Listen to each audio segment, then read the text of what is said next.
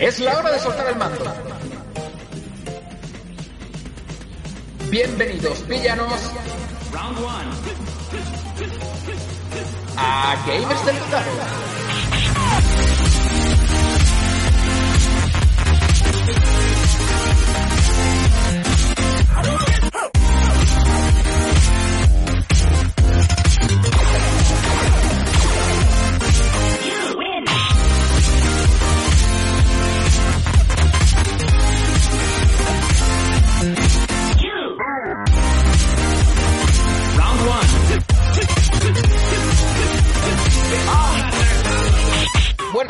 pues ya estamos aquí en el segundo episodio de la tercera temporada.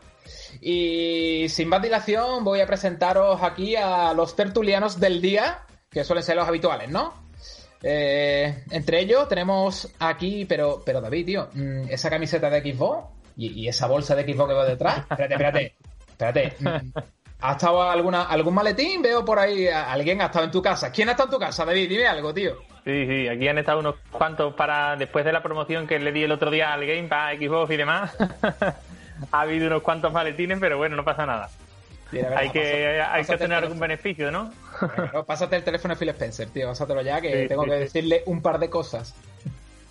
Es una buena promoción el otro día. Bueno, por otro lado tenemos al amigo Juan, que dice que se pasó el Guitar Hero nivel experto. Juan, ¿cómo fue, cómo, fue aquella hazaña? Cuéntanos. Buenas noches, chavales. Pues nada, mucho tiempo libre y poquitas cosas que hacer. por desgracia, no como estamos ahora mismo. Bueno, por desgracia, no. O, o gracias a Satán, ¿no? Que está la cosa buena. Mira, chavales, esto es- estoy extrañado, la verdad, porque hace tan poquito tiempo que estuvimos juntos que esto no es normal, ¿eh? Esto. Estoy asustado. Estoy asustado. Bien, y por último, pero no por ello menos importante, tenemos aquí a- al amigo Tasio, que dice que se ha ido a bailar, a bailar con la, con la dama del Valle Boreal. Anastasio, cuéntanos, ¿qué tal la experiencia con la dama del Valle Boreal? Mona me ha dado caña, tío. Me ha costado trabajito, al final ha caído. Me da- Me da un coraje, tío, de esas veces que te queda, que te mata cuando ya le queda nada, nada, un nada para haberlo matado y te quedas sin estamina y no puedes dar golpe y te mata ella a ti. ¡Ay! Me dio un coraje, pero bueno. Es dura, es Así dura. que es verdad que sin que sirva de precedente, dos programas la misma semana. Esto, eso no es normal. ¿eh? Eso es una y no más, Anastasio. Ahí nomás, Santo Tomás. Con lo intenso que fue el programa anterior y nos quedamos con ganas de más, ¿eh? ¿Cómo estará la cosa? Bueno, había motivos, ¿no? Eh, Sí, sí. Bueno, es que ha la habido semana motivos para volver a congregarnos tan pronto. son muchas noticias y bueno, yo creo que sin más dilación vamos a pasar a los comentarios.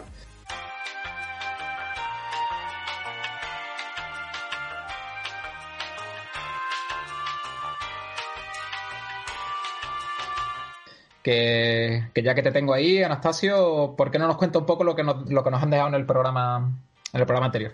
Pues muy bien, como digo, eh, como hace muy poquito, muy poquito que se, que se publicó el primer programa, pues tampoco ha habido muchos comentarios, pero ya ha habido villanos, fi- fieles villanos ya aquí comentándonos. Primero es del compañero de época iBots, eh, que dice así: Buen inicio de temporada, señores. Sois unos auténticos gamers. Se espera una, una buena tercera temporada. Ángel, jajaja, Carrión es de mi comarca. Pero también es una canción fabulosa de los Manowar. Por cierto, la Xbox Series S te aseguro que va a durar toda la generación a su full particular. ¿Tú sabes la cantidad de consolas que van a vender a 300 euros solo para que los chavales jueguen a Fortnite, FIFA, Call of Duty? Un saludo a todos. Pues otro saludo para ti, compañero. Yo personalmente soy de, tu misma opinión.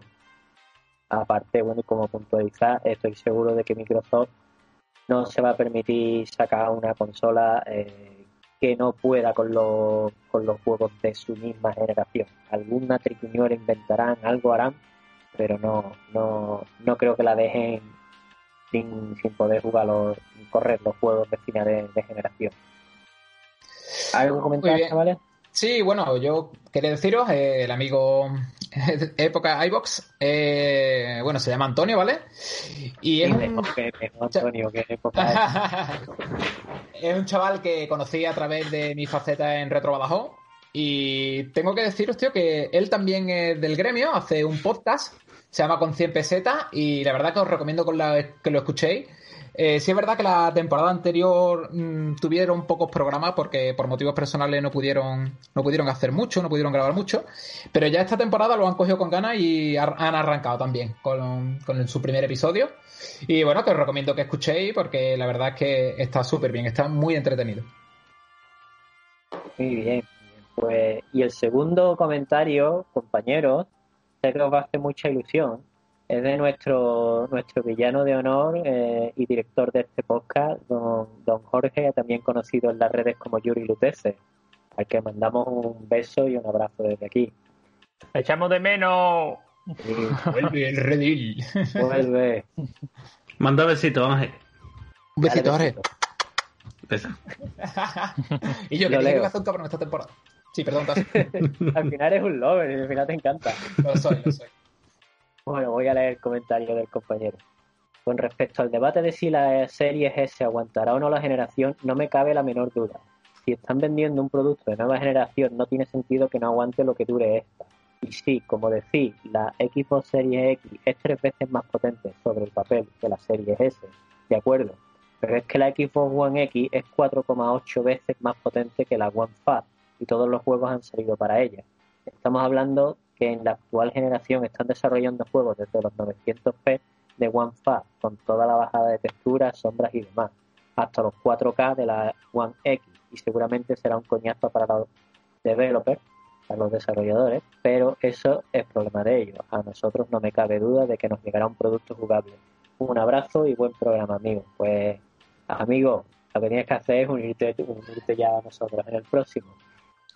Claro que sí, estas opiniones eh, nos gusta escucharlas aquí, Jorge, tío, aquí con nosotros, ¿no? En, en riguroso diferido. Vuelve a casa, claro, vuelve, vuelve a tu hogar.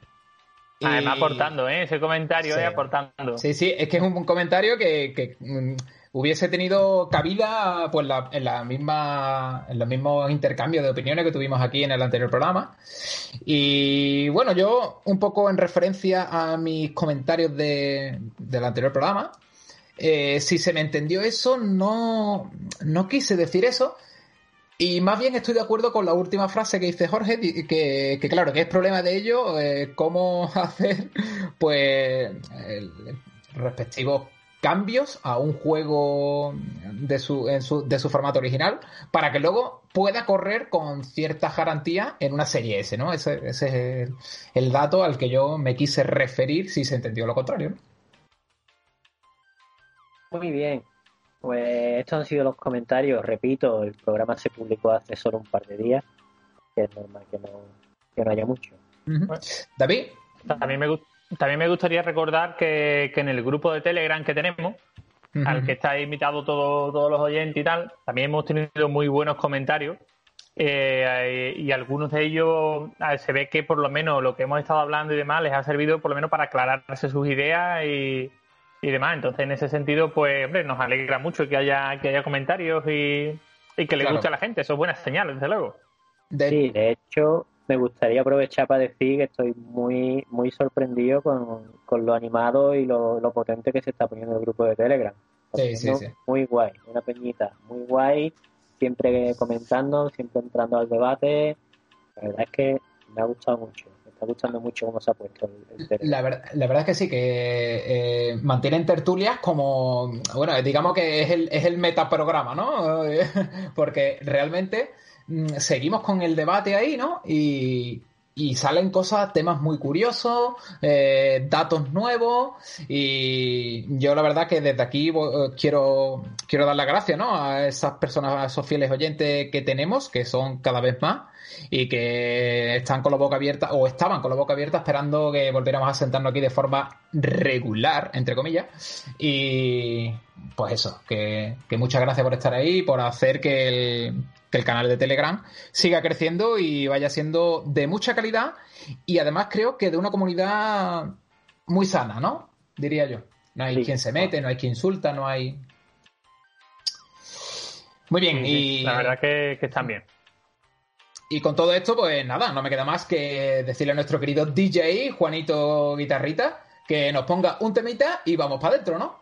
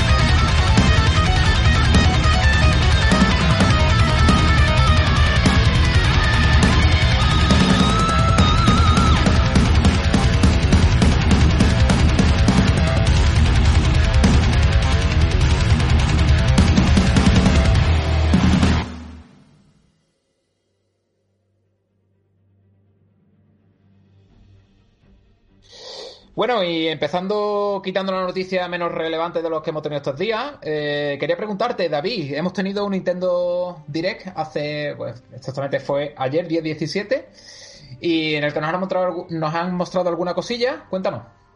Sí, eh, Nintendo, teniendo en cuenta todo lo, todo lo que está pasando esta semana, la de cosas que están anunciando y demás, no quería ser menos y crearon, eh, hicieron el Nintendo Direct en el cual mostraron algunos juegos que tiene muy, muy buena pinta. Eh, algunos de los juegos que montaron fue, mostraron fue el Monster Hunter, que mostraron dos juegos. el, el, Ori también fue otro juego que mostraron. El Sniper Elite 4, que aunque no es un juego nuevo, pero bueno, el jugarlo en la Nintendo Switch puede estar bastante bien. Además, un juego que a mí personalmente me ha gustado bastante. Y después también mostraron títulos como el PGA Tour 2K21, que si no suena por el nombre es, es un juego de golf. Y después mostraron más juegos mm, típicos de, Nintendo. algunos indie. exacto, muchos juegos indie.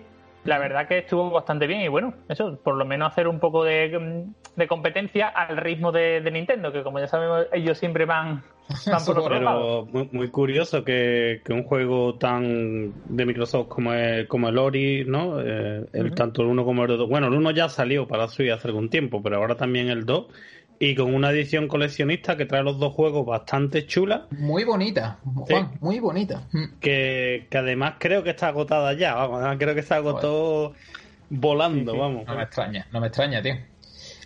A mí, el, aparte de ese juego, el único así que me ha creado un poco de... Mm, oye, de curiosidad, de ver cómo es el, cuál es el resultado final, es el Monster Hunter History 2, ¿no? Este spin-off, así estilo Breath of- Breath of the RPG, Wild, ¿no? sí, sí. Tiene un estilo más mezclado. clásico.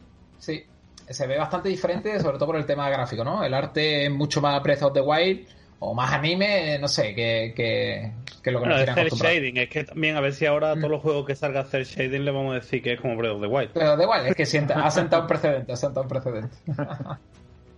Bueno, el, el Ori es muy típico para, para Nintendo Switch. Creo que hay juegos que, que son más típicos de pega. jugarlo en, en esta Le consola, pega, ¿sabes? pega. Que, que pega más, Sí, la verdad. Le pegan, le pegan, efectivamente. Entonces, aunque sea un juego de Microsoft, pero creo que este juego es de los que realmente merece la pena jugarlo en, en la Nintendo Switch.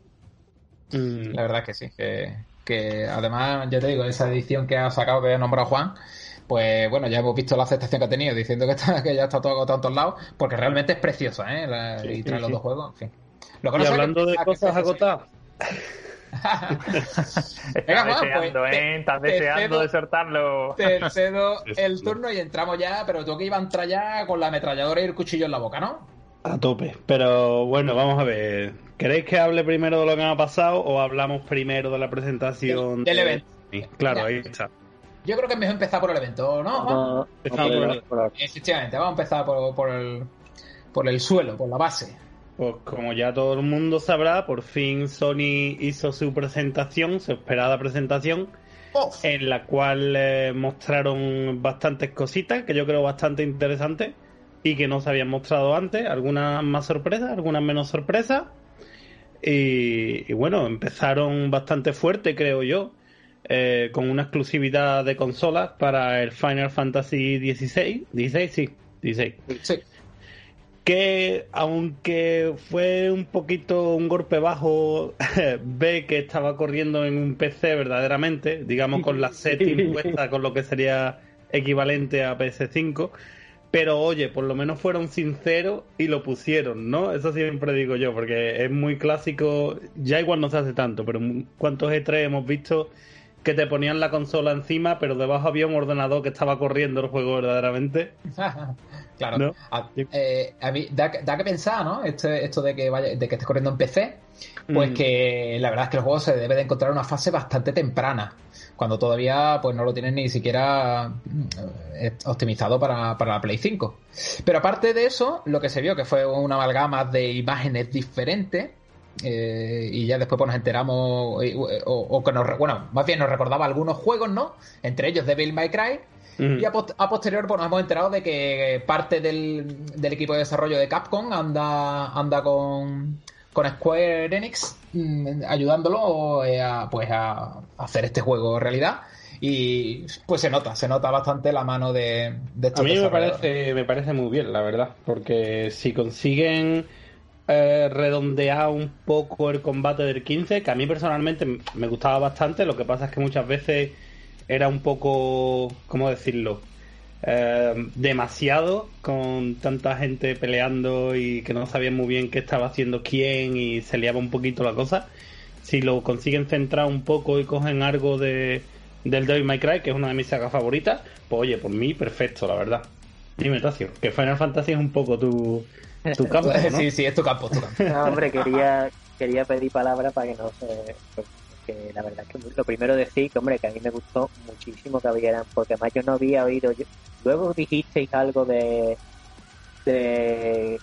de que había habido rumores, pero yo personalmente no había visto nada. O sea, yo me llevé la sorpresa padre cuando yo vi de repente empezar la conferencia con, con Final Fantasy XVI encima de la mesa.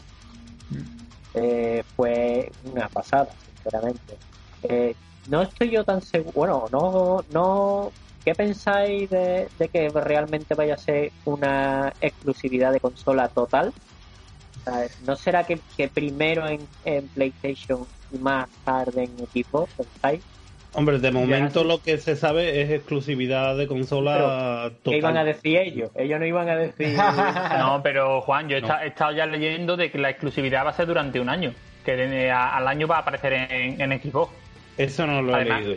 Sí, sí, yo lo he, estado, lo he estado leyendo. En principio, la exclusividad será durante un año en consola. No es nada raro porque ya se ha hecho en otros juegos. Sí, sí.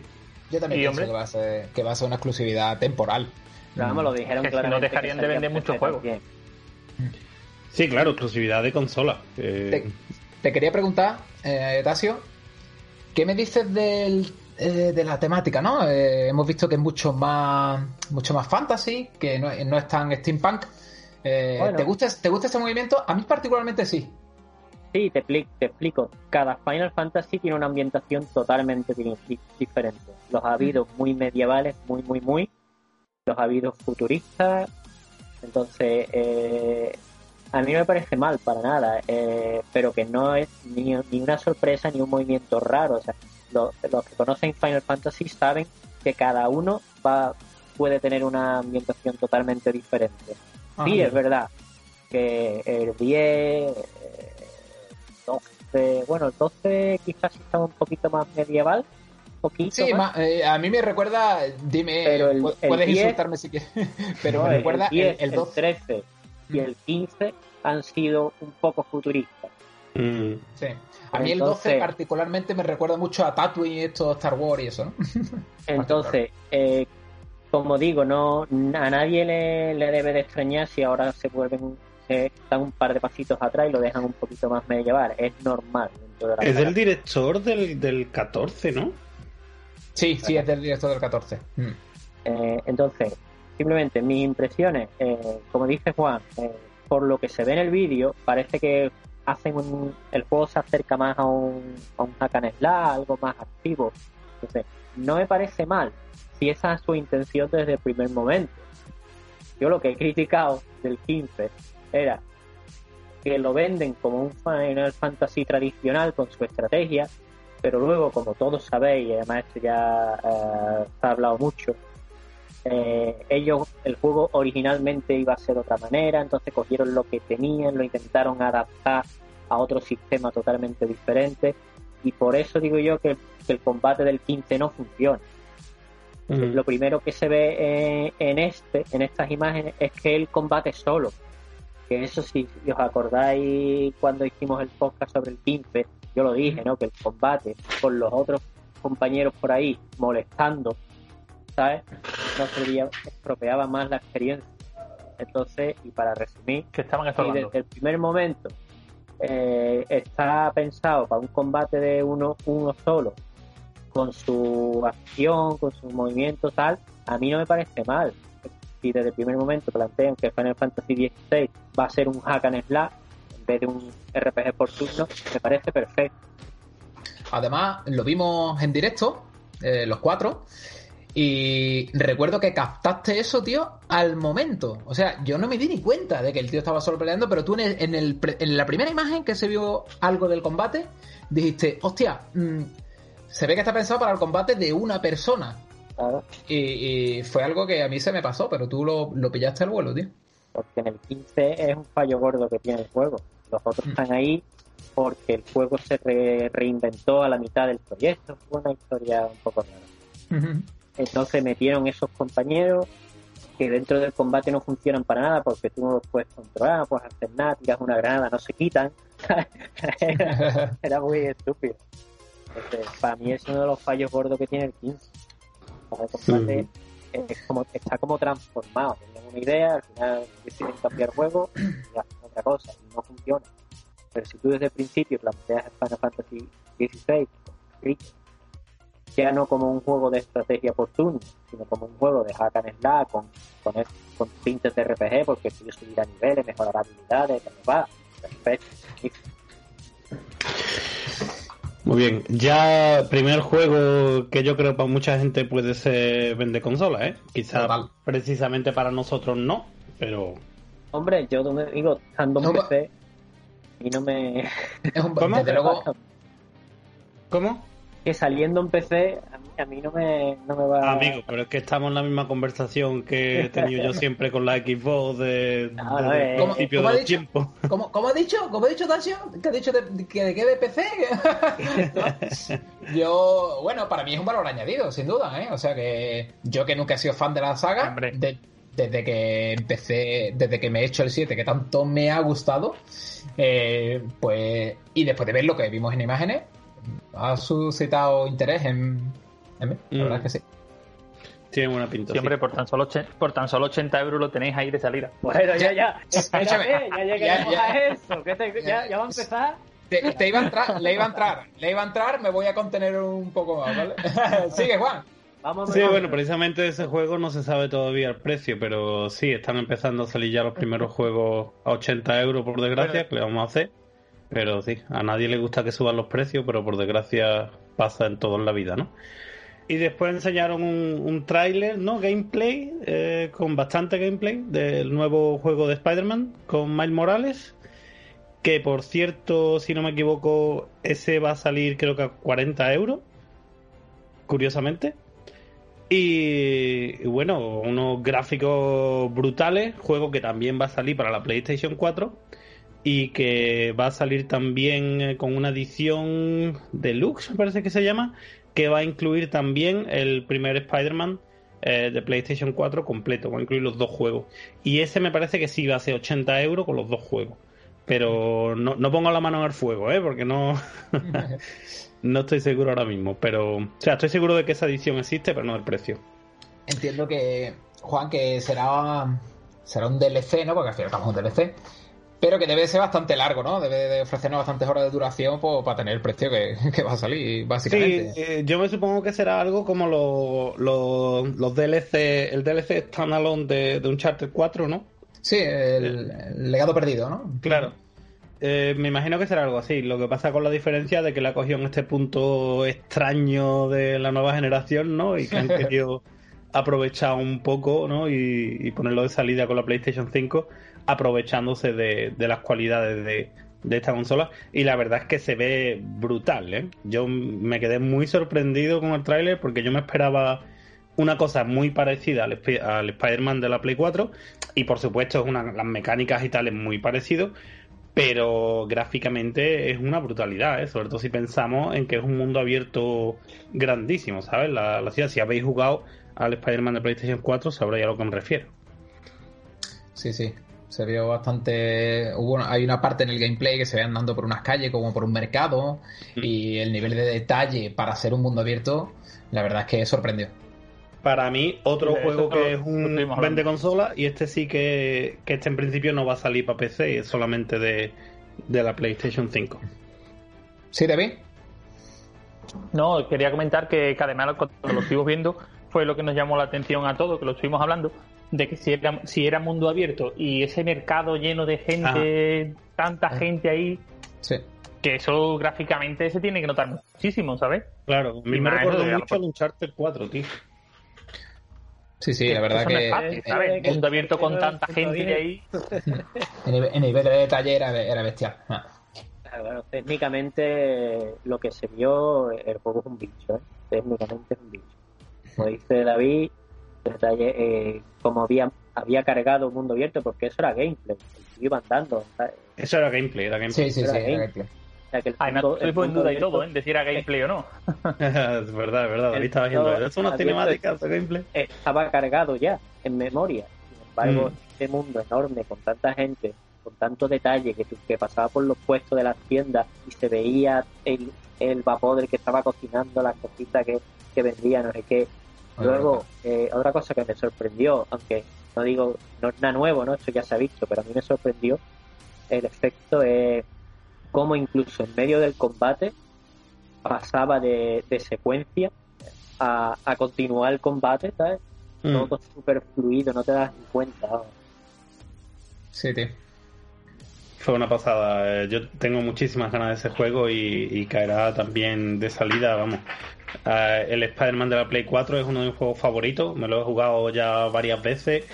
Mm, no tengo el platino porque yo no soy de estos que se pone a jugar de agonía para sacarse las cosas me gusta disfrutar de los juegos, pero le he echado bastantes horas y a este juego le tengo muchas ganas, la verdad.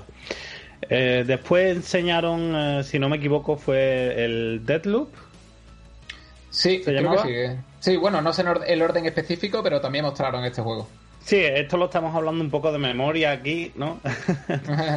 Somos en nuestra en nuestro estilo, ¿no? Nuestra forma de trabajar. Exactamente. Nosotros somos un poco holístico ahí. Vamos sortando lo primero que cae.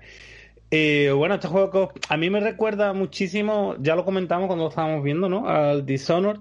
Es del mismo estudio, ¿no? De hecho. De hecho, es del mismo estudio, efectivamente, es de Arcane Studio. Mm. Y bueno, pues se ve perfectamente que bebe pues, del mismo sistema de juegos, ¿no?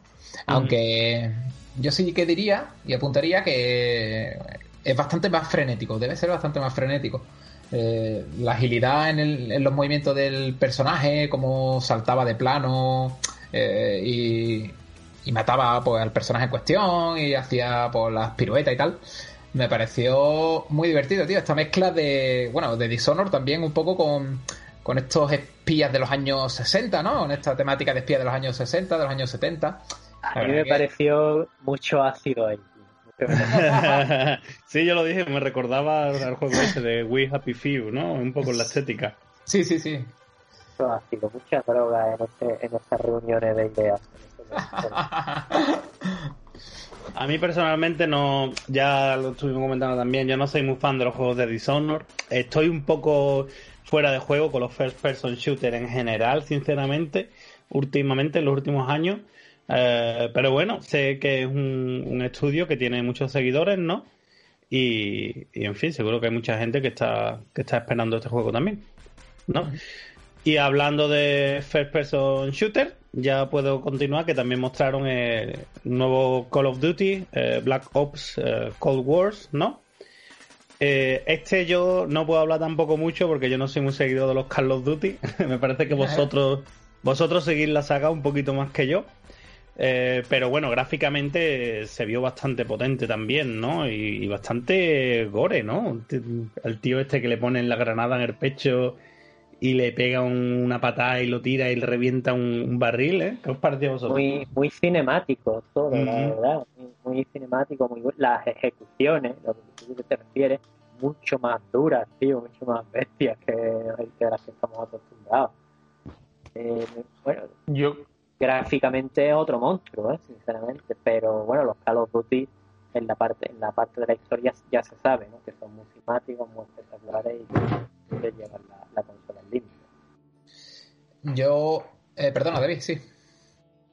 No, yo iba a decir, digo, a mí personalmente los Call of Duty son de, son de mis sagas favoritas y este gráficamente se ve muy, muy bien porque lo, lo que estoy viendo tenía muy buena pinta.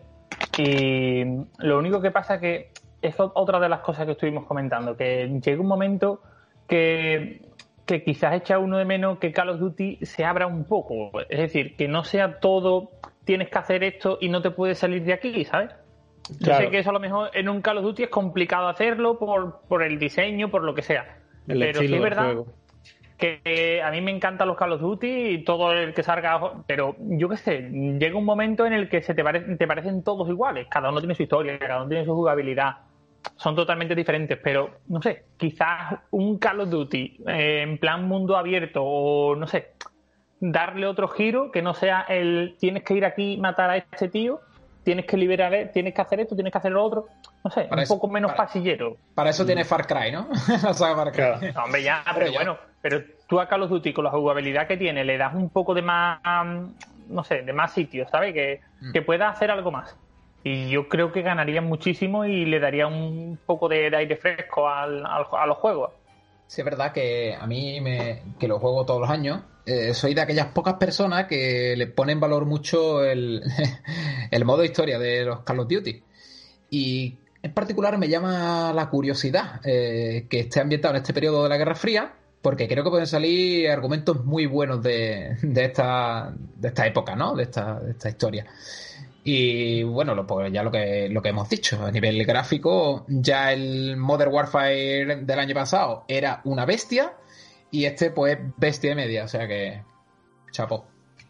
Muy bien. Eh, mostraron después algo más del nuevo Resident Evil, el Village, que ya os digo que a mí me parece que se les está yendo la olla un poco.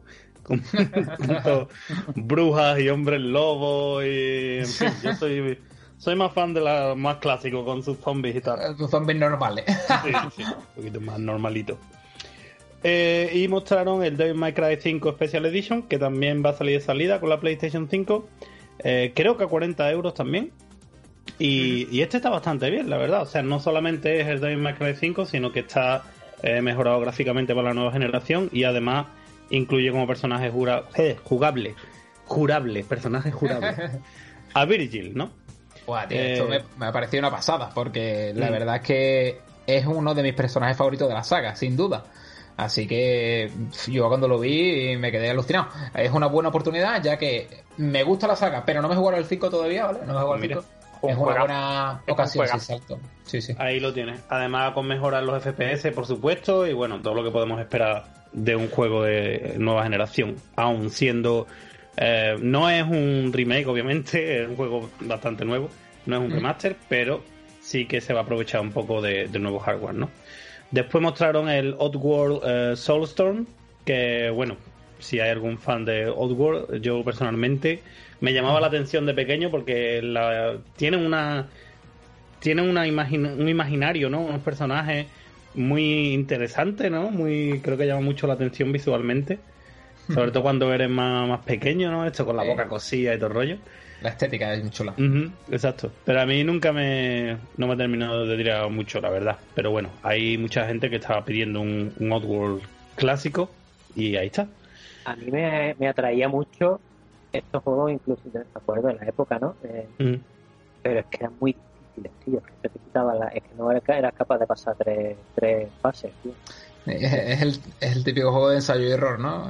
Eh, son difíciles. Claro, era frustrante y no, y no recuerdo eso, no recuerdo haber pasado más de 4 o 5 pantallas. es el típico juego que lo ponías, echaba dos partidas, echaba 10 minutos y decía, ande, que por culo, voy a poner otro. claro, claro, no, o sea, al final sí, ¿sabes? Yo recuerdo que, que es un juego que venía con, con el primero, ¿no? El, el Aves Odyssey se llama, eh, que venían en el demo 1, tío, en el, en el demo 1 de la Play 1 y me acuerdo de jugarlo, jugarme la demo ya de cabeza, ¿sabes? Ya era una y otra vez y otra vez y me gustaba, me gustaba. Muy bueno. Después, bueno, nos enseñaron algo de un nuevo Five Nights at Freddy's, que es un juego que no solamente nunca me ha interesado, sino que le tengo un asco bastante especial por, culo que dio. Particular. Oh, Vendiéndolo bien, Juan. Sí me gusta. ¿Eh?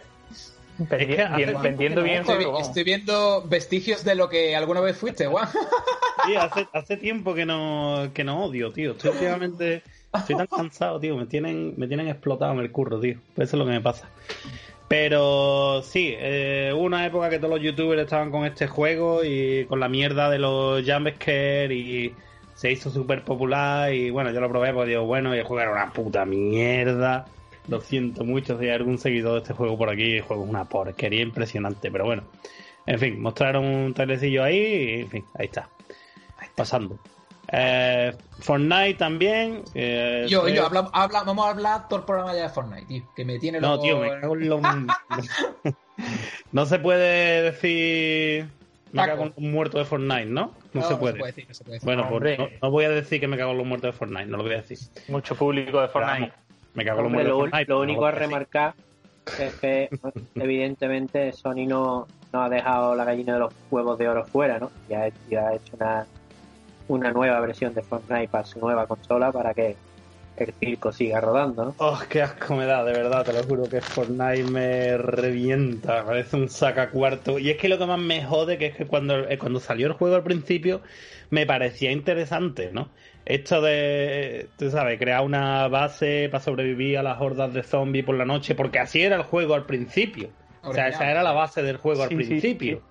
Lo que pasa es que el multijugador explotó otra vez por algunos youtubers que no voy a nombrar porque es que les tengo un coraje impresionante y se convirtió en esta máquina de hacer dinero multijugador con compras estúpidas y, una monetización súper agresiva que, bueno, no... que, hemos, dicho que ya no íbamos a hablar de Fortnite, tío.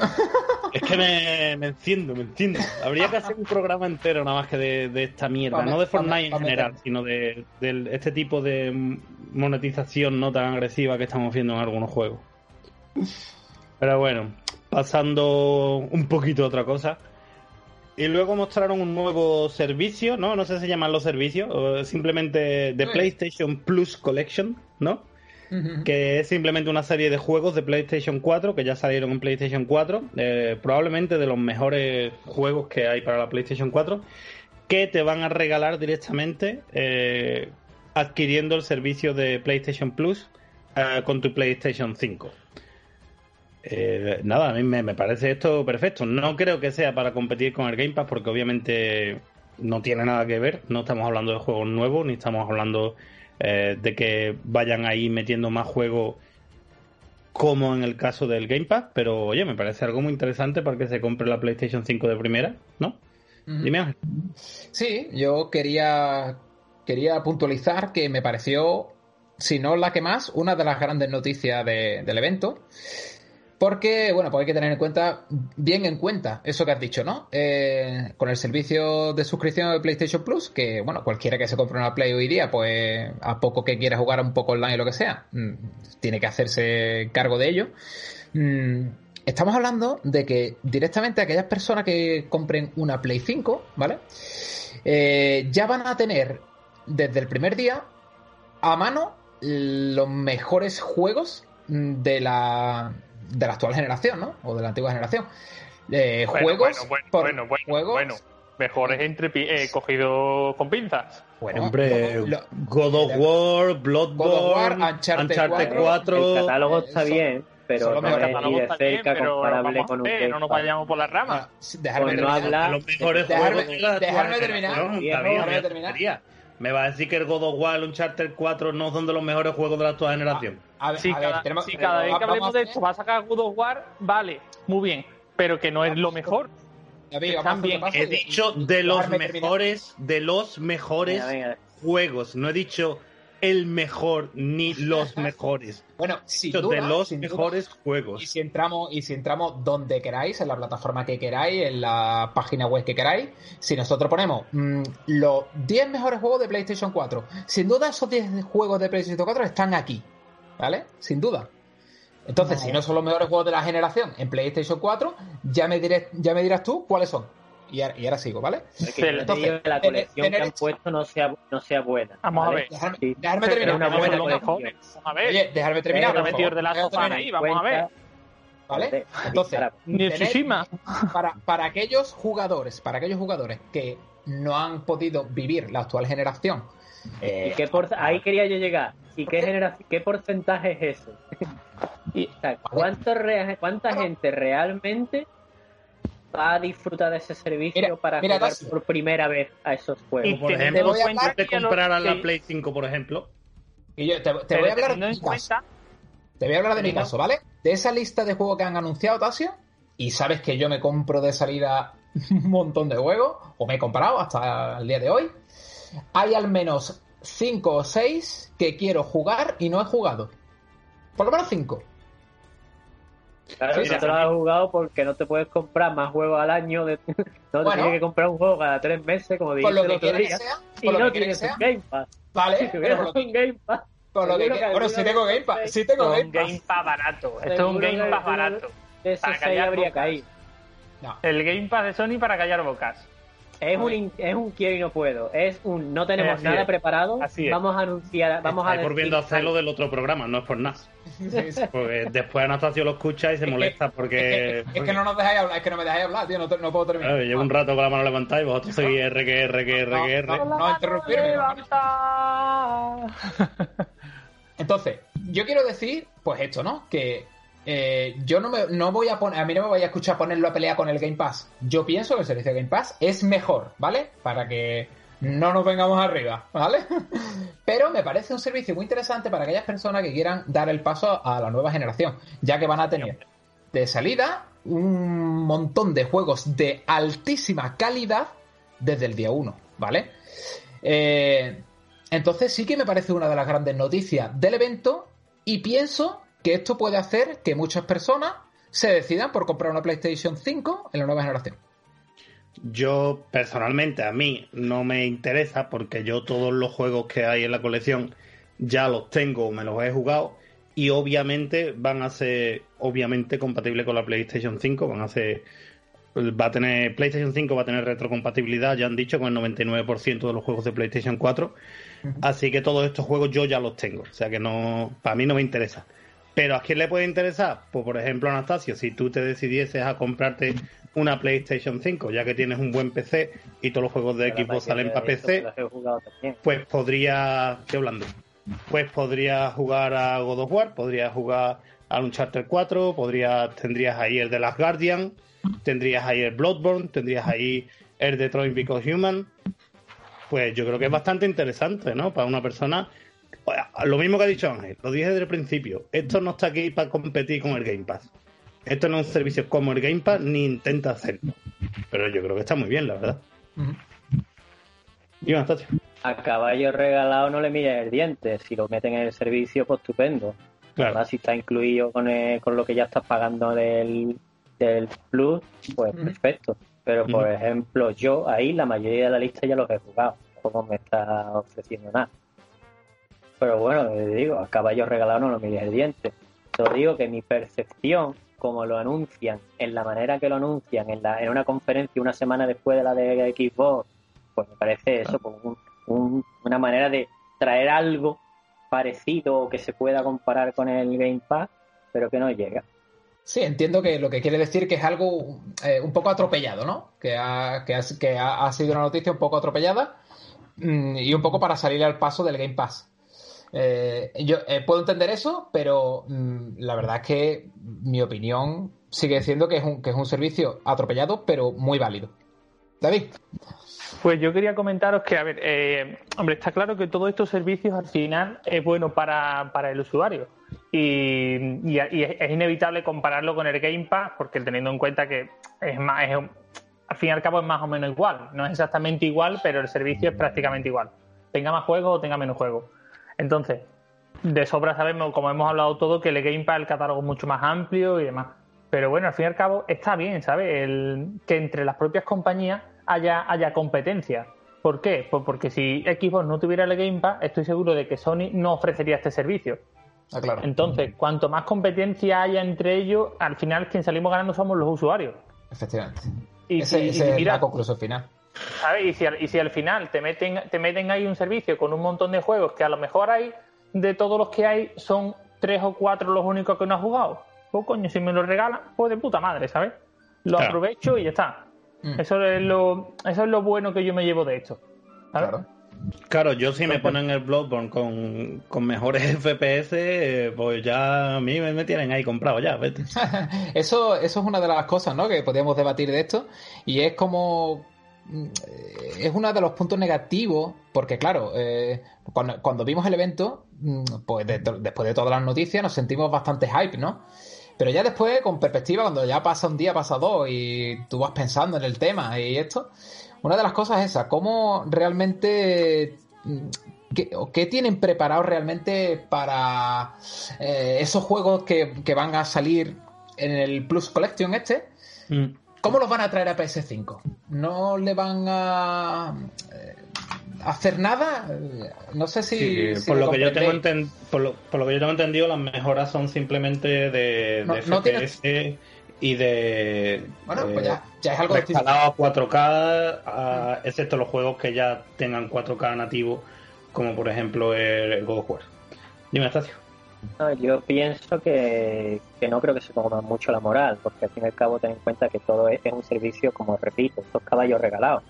Entonces no van a, a, invertir más de lo justo y necesario, será no vía de simulación, pero vamos, que usará la misma tecnología que, usen para la retrocompatibilidad y correrán la, la, el propio juego de PlayStation 4 adaptado lo mejor posible, pero en no creo que inviertan no. Sí, sí, no, eso son los, mismos juegos, solo que va a tener mejoras en FPS y lo que he dicho, rescalable 4K, el que no tenga nativo 4K.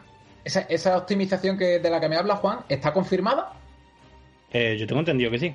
Yo no he escuchado nada de eso. Yo tampoco, ¿eh? por, eso, por eso tengo, por eso tengo... noticias diciendo que los juegos van a estar dentro de sus posibilidades. O sea, que no son remaster, no son remake, lo he dicho al principio. Sí, sí, sí hace el mismo juego y dentro de sus posibilidades van a estar mejorados para, el nuevo hardware. O sea, los tiempos de carga van a ser más rápidos eh, o inexistentes. Eh, los FPS, sí, vamos, yo creo que en todos los juegos. Ahora no voy a poner yo las manos al fuego, pero creo, tengo entendido que los FPS sí va, es una de las cosas que más va a mejorar en todos los juegos. Pero en fin, es una cosa que ya veremos cuando salga y lo dicho, a caballo regalado, pues muchas gracias. patar los cojones, que le diría yo. A caballo regalado, patar los cojones. y, y, nada, a mí me parece bien. Yo sigo diciendo que para mí esto no es porque yo no soy el tipo de persona que se compra una consola cantidad de juegos ¿no? que puedo jugar en ella porque cantidad pues ya tengo el PC y tengo otras cosas de hecho, yo si no hubiera exclusivos de consola, no me compraría consola, eso lo digo ya. Y ya lo hemos hablado muchas veces. Pero bueno, esa es mi, forma de comprar, ¿no? mi forma de, consumir este medio. Y por último, me he guardado lo que para mí es lo mejor para el final. el Demon Soul Remake. es una maravilla, ¿eh? No me lo podéis negar hombre, técnicamente eh, es un pepinaco, ¿eh? Como se ve y muy bestia. a mí lo que lo que me marcó, lo que me llamó mucho la atención y quiero comentar es que en lo que se mostró, que fue de más puro gameplay, no, no se ve nada de, interfaz, no se ven las barras de vida ni de nada de nada. Me resultó curioso. Lo que me, Sí, Anastasia, lo de la interfaz ya lo comenté yo, que de hecho esa opción la tienes ya en el, en el Dark Souls 2, por lo menos en el Scholar of the Thing, que puedes elegir que la interfaz esté siempre o que desaparezca cuando te quedas parado o quitarla completamente, que me parecen opciones bastante interesantes. Dime, Me gustó muchísimo el gameplay y sí que pude darme cuenta de que realmente hay un salto de generación en ese juego, ¿vale? Es el juego en el que más me ha llamado la atención, el salto generacional, a nivel gráfico. Mm. Y particularmente me llamó la atención una cosa que fue eh, el tiempo de carga que transcurre. Eh, Eso te iba a comentar. Cuando muere el personaje, cuando muere el personaje y vuelve a salir, ¿no? Me, mm. pareció, me pareció, me pareció espectacular. bueno, no sé si fue ese momento o que pasa por una niebla y en fin, eh, el, caso es que en un momento en el que. hace un teletransporte y hace como un efectito de niebla y. A través de una barrera de niebla. En el otro sitio. Eso, eso es, eso es, ahí me refiero. Buah, pues me, pareció que, se me cayeron los cojones al suelo, hablando. vale, pronto. o sea, la, la maravilla la maravilla de los discos SSD. Ahí donde está la magia de los SSD. Aparte de la tecnología esta que tiene Sony, eh, que es una puta locura, que tiene sus propios buses para el SSD, que hace que se pueda utilizar casi como RAM, que, que eso tengo yo una puta gana de verlo en persona impresionante. Va a ser muy curioso ver si hay comparaciones entre las dos consolas, porque por lo que tengo entendido, eh, en el caso de la Xbox es un SSD normal que sí, que es muy rápido. No, pero estaba, estaba personalizado también, ¿eh? El, el SSD de Xbox, por lo visto, está personalizado con algunas mejoras también y tal, ¿eh? eh no, David, pero la velocidad es de un SSD normal, tío. Sí, sí, pero que, pero que también tenían, que también tenían sus mejoras, que no, que no era un SSD normal y corriente como tal, que a lo mejor no es la tecnología de Sony, pero que también estaba personalizado, lo que quiero decir. Y es custom, pero tiene la velocidad de un SSD normal, no te puedo pasar las especificaciones. Eh, que es una tecnología que ya llevamos disfrutando en el PC desde hace bastante tiempo, la verdad. Pero bueno, eso es otra conversación que también podríamos tener para otro día. Si no suelta la cuñita, no se queda tranquilo. Vamos a tener que hablar con el jefe para que lo ponga a trabajar un poquito más. Es que esta conversación la hemos tenido muchas veces, ¿no? De cómo eh, las generaciones de consolas van arrastrando la tecnología de PC, ¿no? Eh. Pero bueno, no es el momento de hablar de estas cosas. Pero sí, yo me vi un vídeo después de, en el que analizan el, gameplay del, Demon Souls Remake y se paran a fijarse en cosas que tú cuando ves el vídeo de por sí no te fijas tanto, pero se fijan, por ejemplo, en cómo utilizando el ray tracing eh, las antorchas se reflejan en los charcos y tú ves la antorcha en el charco y es como, hostia, puta locura. Se fijan en cómo al, al, al demonio de Vanguard le sale como niebla de los ojos, así, cuando está luchando, como cuando le pega con la espada, las diferentes partes de su cuerpo, de la carne, se mueven, ¿no? Se, como que vibran como si le hubieran recibido un golpe de verdad, ¿no? Y, joder, una pasada. Yo, vamos, le tengo unas ganas impresionantes. Y ahora vamos a hablar de la parte mala. Este es el primer juego que se ha confirmado que, que va a salir a 80 pavitos, vamos. Que yo lo he pedido reservado, yo lo he pedido y, ya me han dicho 80 pavitos, caballero. He dicho, bueno, pues nada. Pues habrá que pasar por caja, ¿qué le vamos a hacer? Yo en este sentido, eh, bueno, pues hemos estado debatiendo, sobre todo el día de hoy, en nuestro eh, por nuestro chat interno del programa. Y bueno, pues he dicho mi. He manifestado mi malestar con el tema. Y me lo voy a proponer. Sé que alguna vez voy a pasar por caja, porque hay algún juego que no me va, a dejar otra alternativa pero estoy bastante convencido de que mm, mis gastos a nivel de videojuegos van a bajar mucho este año y, va a ser por ese motivo. ¿Vale? Porque yo no estoy dispuesto a gastarme 80 pavos por un juego que me llama la atención mm, así tan rápido. Me lo pensaré dos veces y, lo tendré muy en cuenta. Sí, sí perdón, David. Yo, yo que eh, a mí me surge una duda, tío. ¿Cómo eh, porque al fin y al cabo la, comparativa está claro que va a existir, que la vamos a tener. ¿Cómo eh, Microsoft puede permitirse el, seguir vendiendo los juegos al mismo precio y sin embargo Sony tiene que subirlos? Eh, no depende de Microsoft ni de Sony. Claro, o sea, Microsoft todavía no ha dicho que no los vaya a subir. Efectivamente. Yo, espero la misma subida por parte de Microsoft, porque si uno lo hace y cuela, el otro no va a decir yo no lo me, yo no, yo no, de momento no se habla nada, ¿eh? De momento no se habla nada. Porque no han dicho, porque eso también es parte de su estrategia, callarse la boca y esperar que el otro vaya metiendo la cuñita primero.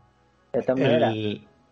Perdón, el primer juego que se dijo que iba a salir 70-80 pavos, me parece que era el NBA 2, k algo. Y ese también es para Microsoft y también va a salir para. Perdona un momento, Juan una cosa un momento. Eh, eso de que, no, de que van a subir de precio, yo he visto el Cyberpunk a, eh, a 62 euros en Amazon para Xbox y para, y para PlayStation tan 80 euros. Eso de que no se ha visto, mm, vamos a ver. Es que me habéis pillado ahí un poco fuera de juego, pero lo estoy pensando. Y en Amazon está a 62 euros y el otro 80. Yo lo que digo, lo, que digo yo es que estoy intentando encontrar. Alguien dijo en el grupo de Telegram el otro día el precio de, un, de unos cuantos juegos yo viendo venir en, euros, en dólares y en y en yenes. acordáis qué juego lo, era? Lo mandé yo. La comparativa es que, eh, que si tú al cambio, si tú, porque ponían el precio en dólares, y si tú lo pasabas al cambio, era un precio inferior. Es decir, si por ejemplo, si son 70 dólares, no han hecho la conversión directamente a, euros, no. han hecho la conversión y te han metido y le metían, le metían 9 euros más, me acuerdo perfectamente. No consigo acordarme mm. qué juego era, no consigo acordarme qué juego era. A ver si eres capaz de localizarlo. te lo voy a mirar, lo, tengo yo por aquí. Pero es muy bestia, ¿eh? lo digo sinceramente. Y además, esta es mi opinión sobre este tema, de hecho. Eh, ya no solo que se están aprovechando, porque hace ya más de 10 años que estaba, el, yo recuerdo tener este debate con Villa, con José María Villalobos, sobre eh, que cómo la industria seguía justificando el precio de los juegos por los gastos de distribución, ta, ta, ta, ta. Estamos hablando de un tiempo en el que no eh, casi no había venta digital, ¿vale? En esos 10 años la tortilla se ha vuelto totalmente. ¿El Watch 2 era? No sé yo si. El, no, el, el Watch 2 es el, es, el juego, uno de los juegos que está en Amazon para Xbox a 62 euros y para PlayStation 5 en 80 euros. De todas maneras, Digo para y termino y con esto ya eh, para no perder el hilo de lo que estoy diciendo. Entonces, la, la tortilla se ha dado la vuelta totalmente. O sea, hoy por hoy la eh, las compañías venden más en digital que por distribución en físico. Aún, y aún así, no han bajado el precio. decían, ponían como excusa los costes de distribución y esos costes ya, esos costes ya no existen, pero siguen manteniendo el precio. Y encima los están subiendo. Para colmo, otra práctica que lleva muchísimos años que nos, que nos quejábamos, es que hacen la conversión de moneda uno a uno, o sea, un dólar, un euro. Si algo vale 99 dólares, 99 euros. No, perdone usted, tenemos una moneda más fuerte. O sea, dejadnos, dejadnos por una vez tener, una ventaja. Ganar en algo, ganar en algo, ¿no? Pero aún así te meten 10 euritos más de regalo. Correcto, a eso voy, por eso termino, además. Eh, encima, lo mejor es cuando David pasó esa, esa imágenes y el juego en euros, no consigo recordar qué juego era, pero el juego en euros todavía es, le habían hecho la conversión uno a uno, o sea, eh, no sé si eran 70, 60 o 60, claro, eran, eran 69 euros, dólares, perdón, y lo ponían a 79 euros. O sea, es que todavía le metían 10 más. Un momento, yo solo quiero decir que el precio del Watch 2 tú has puesto es el de la Xbox y el de la Play 5, no el de la Xbox Series X, porque el precio del Watch 2 de la PlayStation 4 es también 60 pavos. No, no, pero ese es el. Sí, es, de la, en la caja. la nueva, Juan. En la caja pone la nueva. Xbox y Xbox Series X, pone la caja. Eh, no, pone optimizado para Series X. No es que sea el juego de la Series X. Bueno, yo... mira, lo que está hablando, perdón un momento, Ángel, lo que está hablando Tasio, acabo de encontrar la imagen, ¿vale? Entonces, eh, a lo que se refiere Tasio es que el, juego va a valer en Estados Unidos 70 dólares, ¿vale? ¿Cuál era? Eh, no, es que tengo aquí la lo de la captura de lo de la conversión. Ahora no, no me pone el nombre. Eh, estamos hablando de que el juego vale 70 dólares, que si 70 dólares lo convertimos a euros, serían 59,28. Sin embargo, no te lo venden a, 70 euros, no, te lo venden a 80. Mm. ¿Vale? ese, es el verdadero problema, que no te hacen ni, de igual a igual, sino que para colmo te meten más dinero encima. Yo que, que sabía que iba a salir este tema, ¿no? Es un tema que me ha cabreado bastante.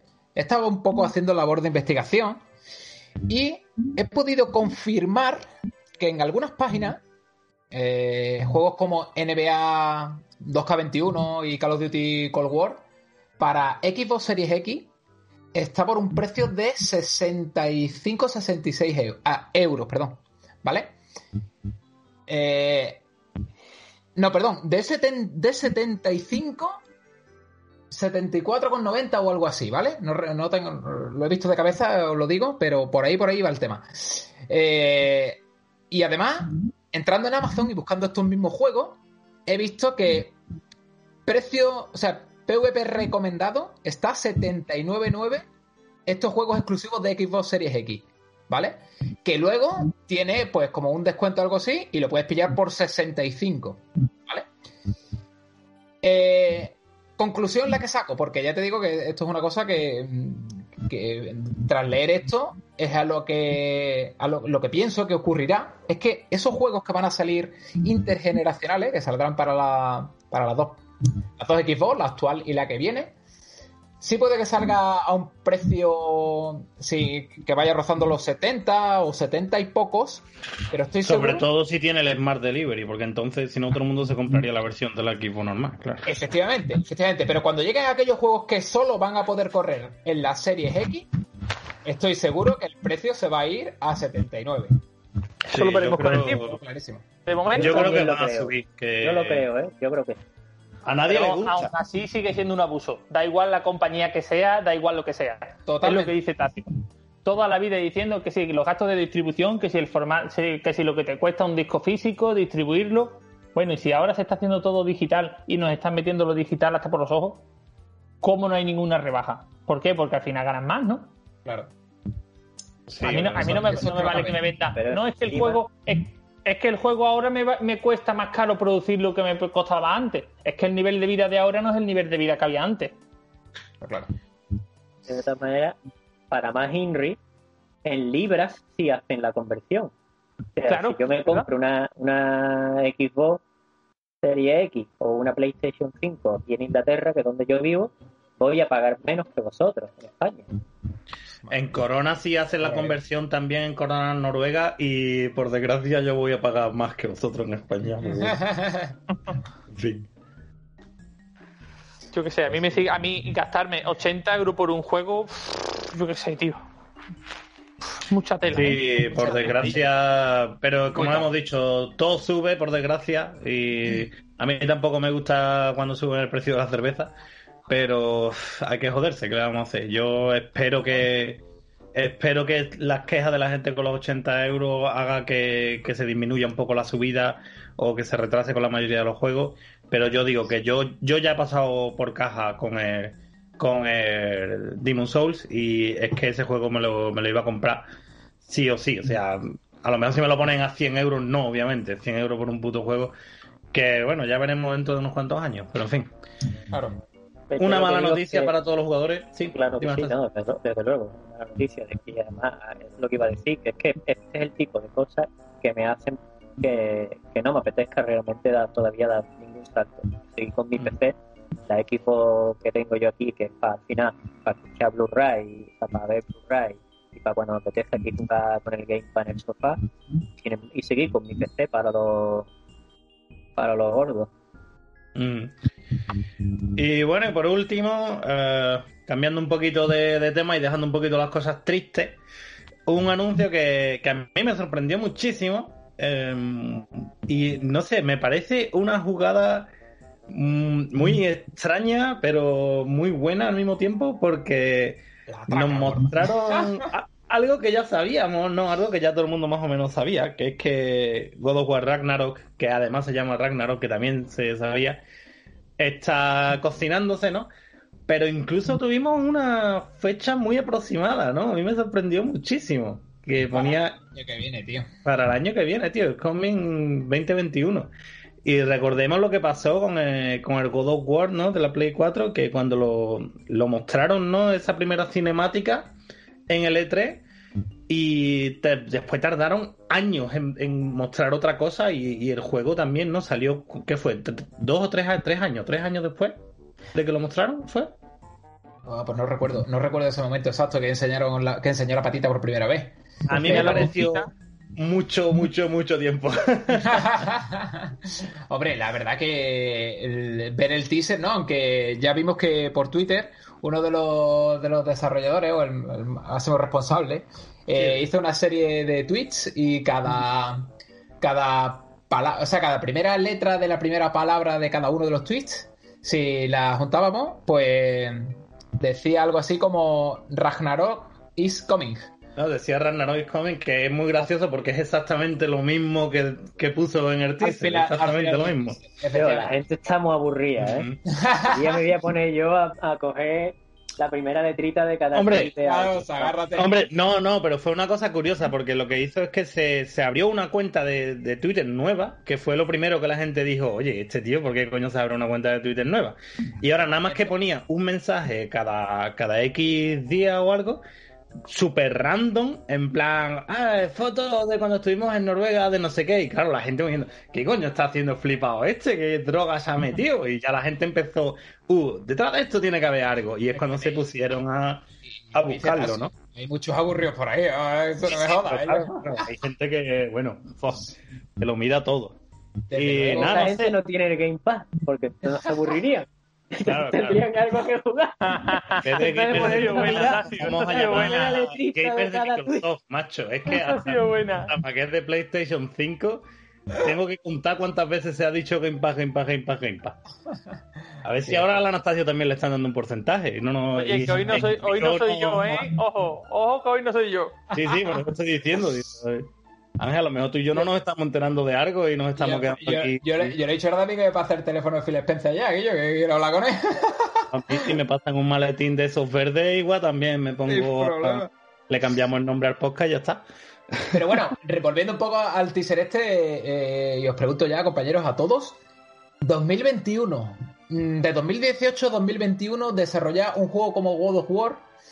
Eh, puede ser una estrategia para, hombre, pues para crear hype, por, por supuesto por la máquina y que se venda y todo esto, y que luego empecemos con el rollo de no, se retrasa hasta no sé cuánto y ya y tengamos un año de retraso, por poner algo. Preguntar a Cyberpunk. Puede pasar, exacto. Por ejemplo. Puede pasar perfectamente. Yo no lo sé, yo creo que han tenido tiempo, que seguramente estuvieron manos a la obra tal como acabaron en el anterior, seguramente, y a mí lo que me gustaría es aprovechar que ya que ya que va a salir entre comillas pronto la nueva generación, que no sea el único de, de la nueva generación, ¿sabes? que Claro. salga otro otro God of War más. Eso es lo que estaba pensando Sí. yo. Digo, ahí tenemos suerte y tenemos por lo menos dos God of War en esta generación. Ya se habló de, se habló de eso, de que iba a ser una trilogía. Eh, yo, lo- la verdad que a mí lo que me da que pensar es que si va a salir el año que viene, mejores gráficas muy potentes no va a tener y va a ser más un juego intergeneracional que de nueva generación. Pero oye, esto, es una, esto es una apreciación personal. Puede ser, puede ser. Una, una Pero no sé, me extraña que no hayan enseñado absolutamente nada y que el juego salga ya el año que viene, pero bueno. Claro. Una, pre- David. una pregunta que me gustaría hacer. ¿Qué os, os ha parecido un, esto sabemos que siempre al principio es normal que pase. Pero ¿no os ha parecido que no hay tanta diferencia gráficamente con la generación anterior de lo que hemos visto, tanto de, de Xbox como de Microsoft, como de Sony? Sí, claro. Yo creo que al principio la mayor diferencia va a ser los tiempos de carga y, los FPS. Va a ser la, mayor diferencia al principio de la generación. Gráficamente no se ve un salto de tu decir, no. No, no, no. Voy, voy, a citar a Juan cuando ha dicho precisamente que el Demon Soul ha sido el juego que realmente se ha visto salto generacional. Sí, lo, he dicho yo, pero vamos, que, da igual. ah, sí, pues de todas maneras me da igual, le doy el crédito a Juan. Agua. eh, mini punto. Que, sí, sí, gráficamente se, se ven cositas, tío. El Spider-Man se ve increíble, ¿eh? Mm. Pero el único que yo he dicho, joder, cómo ha cambiado la cosa, claro, evidentemente Demon Soul de PlayStation 3. Fue el, el Demon Soul, fue el que me dijo a mí, el que yo he dicho, joder, ha cambiado la cosa. Y el Ratchet Clan, cuidado, ¿eh? que aunque no mostraron nada en esta presentación, lo que se ha visto del juego también tiene una pinta muy gorda. ¿eh? Sí, lo que pasa es que en los juegos, los gráficos cartoon es más difícil de Sí. Ya. ¿Sabéis, ¿Sabéis qué fue lo que yo eché en falta en la conferencia en, el evento de Sony? El, juego del, del gatito. mostraron lo mostraron, mostraron al gatito en el vídeo de al principio y no dijeron nada, tío. ¿Os acordáis del, del gameplay ese de, un gatito que vimos en, la, ah, presentación anterior? Sí. No han mostrado nada ni han dicho nada de que vaya a estar al principio ni nada. Y sin embargo lo pusieron en otro en otro de los eventos que hicieron, tío. Sí, pero lo dicho, tampoco han mostrado Ratchet Clank y tampoco han mostrado muchos juegos que mostraron. de menos, Horizon tampoco lo mostraron. Eso, fue otra de las decepciones de la noche. Eh, no, no por no mostrarlo, sino porque al poco tiempo de acabar el evento, mm, pues pusieron por tweet que Horizon, ¿cómo se llamaba? Eh, Forbidden West, ¿no? Eh, esta segunda parte. Mm, va a ser un juego que va a salir en Play 4 y en Play 5. ¿Esto qué quiere decir? Pues que gráficamente no esperemos un salto demasiado potente en un juego propiamente enfocado al Next Gen, ¿no? Eh, también eso me, sentó un poco mal, ¿no? Eh, Esto es muy curioso, ¿no? Porque os recuerdo que al principio PlayStation, no me acuerdo quién de Sony, salió diciendo que no, que los juegos que salían de PlayStation 5 iban a ser solamente para PlayStation 5, que iban a estar preparados para la nueva generación de consolas y tal. Y de hecho me acuerdo que es algo que, que criticaste y recuerdo sobre todo a mí, y yo lo apoyaba porque yo decía, coño, pues me parece bien que aproveche bien la nueva tecnología y que no pierdan el tiempo con tal. Y ahora parece que están reculando, entre comillas, o, no sé si dependerá del estudio. Me imagino que será más una, decisión de cada estudio. Yo creo que, que ahí Sony tampoco es quien dice, no, el juego es solo para Play 5. Pero sí, se ven más juegos que ya han dicho que van a salir tanto para PlayStation 4 como para PlayStation 5. Esto, que tú acabas de comentar lo estuvimos hablando en otro podcast y se le atizó sobre todo a Microsoft porque Sony dijo que no, que ellos los juegos que iban a sacar iban a ser solamente de PlayStation 5. Mm. Entonces se le dio mucha caña a Microsoft como diciendo de que los juegos iban a ser un poco ahí intermedia y sin embargo ahora han hecho ellos lo mismo. Sí, bueno, hay de todo. Hay gente que le dio caña a Microsoft por eso, gente que le dio caña a Sony por decir que los juegos solo van a salir para Play 5 y el que tenga una Play 4 ahora ya no va a tener ningún juego nuevo hay opiniones para todo. Yo personalmente pienso que todos los juegos que salgan durante el primer año de vida van a haber estado trabajados mayormente sobre el hardware de PlayStation 4, simplemente porque los, juegos te tardan 4 o 5 años en, hacerse. Los de todas las generaciones, claro. Claro. Y entonces es muy posible que durante el primer año pues muchos de los juegos salgan en las dos consolas, simplemente. Muy bien, pues... Habría que ver simplemente puntualizar que habría que ver también en qué situación está cada estudio cuando les llega la nueva consola, ¿no? Claro. Ya tenían, ya tenían eh, trabajo hecho para, para la D4, es normal que hagan en las dos. Claro. Es que si incluso, si es que se están dudando hasta última hora, que si le ponen esta refrigeración, que si le tocan al SSD, que si le tocan a lo otro, es que es normal, tío, es que no tienen la consola terminada cuando están empezando a, a crear los juegos. Claro, es que es, una cosa lógica, por temas de, tiempo, ¿no? Sobre todo. Mm. Bueno, es un poco por seguir cerrando con el tema y yo, por mi parte, simplemente puntualizar que hubo un juego más que de los que me llamó la atención a mí en particular, aunque no soy muy fan de la saga, y es el Harry Potter, ¿no? Pero me gustaría darle, pues nada, su poco protagonismo, porque sé que hay mucho. Seguro que hay muchos jugadores que, que oye, pues son fan de la saga, de los libros, de las películas, de lo que sea, y seguro que les ha llamado la atención, ¿no? A mí en lo particular no mucho, pero estoy seguro de que sí, de que tendrá su público. Y para cerrar, pues nada, simplemente decir que vamos a tener las dos PlayStation, eh, modelo All Digital en 399, modelo con lector en 499, lo que ya sabíamos, y eh, en la fecha, pues no hemos acertado por poco, yo en lo particular, o en lo que pensaba, que iba a ser el 20 de noviembre, pues eh, lo han adelantado un día antes. Será el 19 de noviembre, cuando ya podamos saltar a la nueva generación por parte de Sony. Y bueno, yo en creo que Estados Unidos y en otras zonas era antes, ¿no? Ese dato no lo sé. Ese yo recuerdo, yo he leído algo así también, sí. En otras zonas es antes. Sí, yo creo que es el el... ahora tiene sentido que el Cyberpunk para llegar 19. Efectivamente. Claro. recuerdo que lo comentamos y, y es verdad, ahora conecta, ¿no? Sospechamos que iba a ser el 20, pero dijimos en el podcast anterior, eh, va creemos que va a ser el 20, pero el Cyberpunk sale el 19, no le dimos más importancia. En verdad hubiera sido la pista perfecta. Eh, el 12 de noviembre sale la consola eh, para Estados Unidos, Canadá, Japón, México, Australia, Nueva Zelanda, Surcorea y el 19 de noviembre pues para el resto.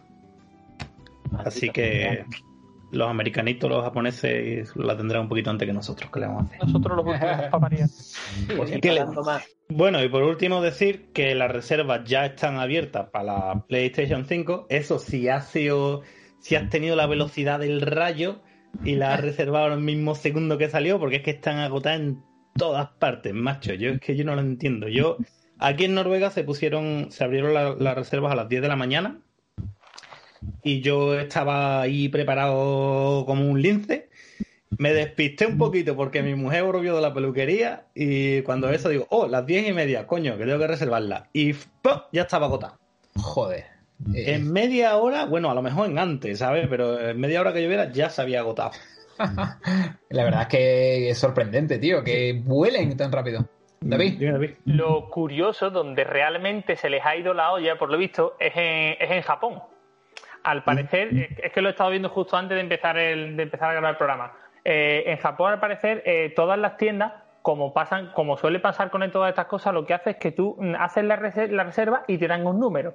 Después hacen un sorteo y si, y si tu número coincide que está entre los seleccionados, entonces te dan opción a hacer la reserva. Hostia, sí, sí. Es, ¿Qué es lo que le ha pasado a Amazon? Amazon, por lo visto, lleva muy poco tiempo en Japón y ellos no están acostumbrados a ese sistema de reservas. Ah. ¿Qué es lo que han hecho? Han hecho exactamente igual que aquí. Han dicho, pues nada, mariquita el último. Claro. Han abierto el tema de las reservas para todo el mundo y se han saturado y, por lo visto la página ha petado, ¿eh? Sale taco. ¿Qué es lo que está haciendo la gente? La gente que ha estado rápida y ha sido lista, la, la reserva de la consola la está vendiendo. Y hay gente que está vendiendo una PlayStation 5 por 4.000 dólares. Claro, pero eso pasa. Claro, David, pero eso pasa en todos lados, pasa en Estados Unidos también, pasa aquí en Noruega. La gente. Aquí en Noruega, en teoría, solo tienes una reserva por cliente. Pero ¿qué pasa? Que hay gente que está con cinco pantallas a la vez preparadas y la reserva en cinco tiendas diferentes y ahora coge y vende cuatro. Y aquí tú te puedes meter y en Estados Unidos ya se ha visto un montón de consolas a la venta por mil dólares, por mil doscientos dólares, por dos mil dólares. Qué asco de este. Por desgracia. Imagínate los japoneses como son, ¿no? A cuatro mil dólares la consola. Entonces Amazon, por lo visto, ha metido un petardazo muy gordo porque no mm. estaba acostumbrado al sistema de reserva de, de Japón. Madre mía. Y ahora vamos con lo que me ha pasado a mí, que es que yo después de, claro, me volví loco, me puse a buscar otra tienda, porque yo la primera tienda que probé fue la que, la que está aquí en mi ciudad, pero ya me puse, digo, bueno, tengo que encontrarla en un sitio. Y encontré otra tienda que he comprado partes de mi ordenador en, otras ocasiones, con lo que tengo bastante confianza en la tienda esta, y, nada, y la reservé. Y nada, la reservé normal. Y yo, uff, qué bien, uff, he podido reservar tal. La reservé también con el, con el Demon Soul, como ya dije. Pero ahora esta tarde me da por mirar porque claro, yo ya me quedé rayado. Digo, ¿cómo es posible que, que tenga esta tienda si se agota en todas partes? Y esta tarde me veo y veo que ha salido un cartelito azul arriba que ponía, es posible que todos los clientes no reciban la consola el día de salida debido a, al gran interés que ha generado, bla, bla, bla, bla. Y ya me quedé yo diciendo, mmm, ¿a qué me han timado? Pero qué cabrón, ¿no? Porque todavía, todavía has hecho la reserva, habías llegado Claro, claro. Claro, y cuando yo la hice yo no vi eso.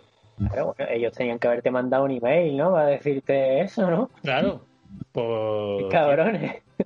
Ahora, puede ser que eso lo pusieran después de que yo la reservara, después de que se agotara para la gente que la, la reserve después más tarde. ¿Sabes lo que te digo? Entonces ahí sí lo puedo entender. Que te digan, mira, te dejo que la reserve, pero que sepa que. Dime, Ángel. ¿Tienes forma de confirmarlo, Juan? ¿Has podido confirmar que.? No. no, Y además intentaba contactar con el chat y ponía que las líneas estaban saturadas, o sea que tienen que estar. Tiene que estar echando humo los servidores de, la página de esa noche. Madre Pero bueno, como de todas maneras no tengo más remedio, quiero decir. Después me puse a pensar, digo, bueno, de todas formas es que está agotando en todas partes. Es que si así pues me llega la primera del, nuevo lote que se lance, pues me llegará de la primera del nuevo lote que se lance. Es que no tengo, no hay otra cosa que hacer ahora mismo. Está vendida en todos lados. Uno de los problemas que se dice que por lo visto es que ni, Sony esperaba que, hubiera tantísimas pre-reservas y demás. El problema es que por lo visto el tema de la fabricación se habla de que la siguiente podrían llegar en marzo. ¿eh? Sí, sí.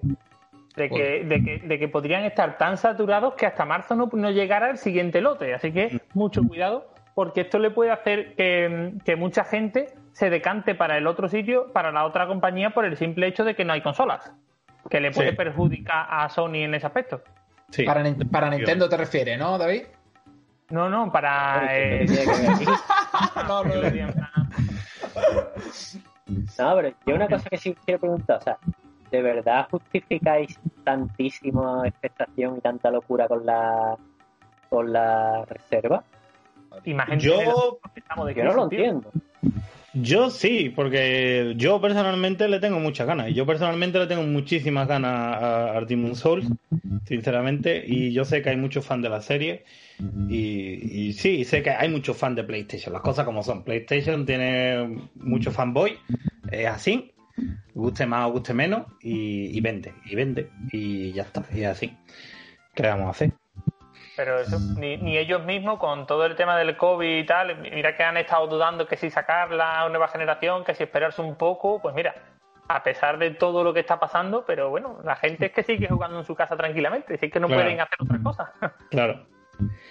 Que lo que yo quería comentar también, ¿no? Una vez hablado de, de, este tema, que bueno, es una putada, pero también entendemos que con esta situación especial, ¿no? Igual es más difícil hacer las consolas, también la PlayStation 5, lo que hemos dicho, el sistema de refrigeración que tiene, que es un poquito especialito y hace que sea un poquito más compleja su fabricación.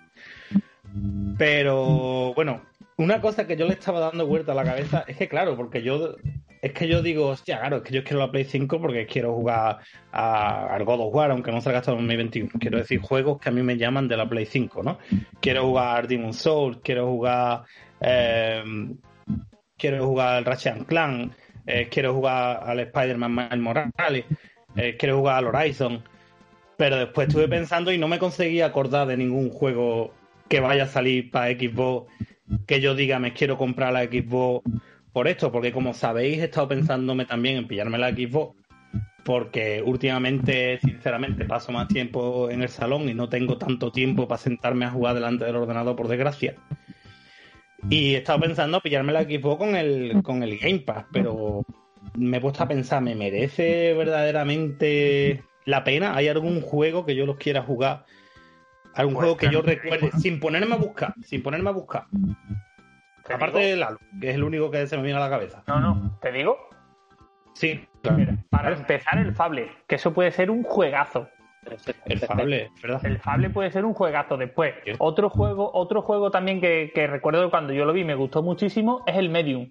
El Medium tenía una, pinta muy, muy buena, tío. Tiene pinta, tiene pinta guapa. Es verdad, el Medium, sí. Sí, pero te quiero decir que no son grandes IP que tú que se te queden en la cabeza, ¿sabes? es lo que me ha pasado a mí personalmente. Fable sí. Yo, Juan, te diría que las dos lo veo inviable. ¿Sabes lo que quiero decir? Si tú estás muy convencido con la Play 5, ponte la Play 5 en el salón. Porque no, porque, a ver, la Xbox, la parte buena de la Xbox con el Gamepad en tu salón es la comodidad. Y siempre va a haber algo que te pueda apetecer jugar. Claro. Porque hay mucho, el catálogo es grande y siempre va a haber algo que te apetezca y cada mes entra y cada mes sale. Claro. Pero como tú dices, si no hay ninguno que de verdad te despierte la chispa y vas a hacer la inversión de la otra, mi punto de vista personal, esto ya cada uno por supuesto sabe.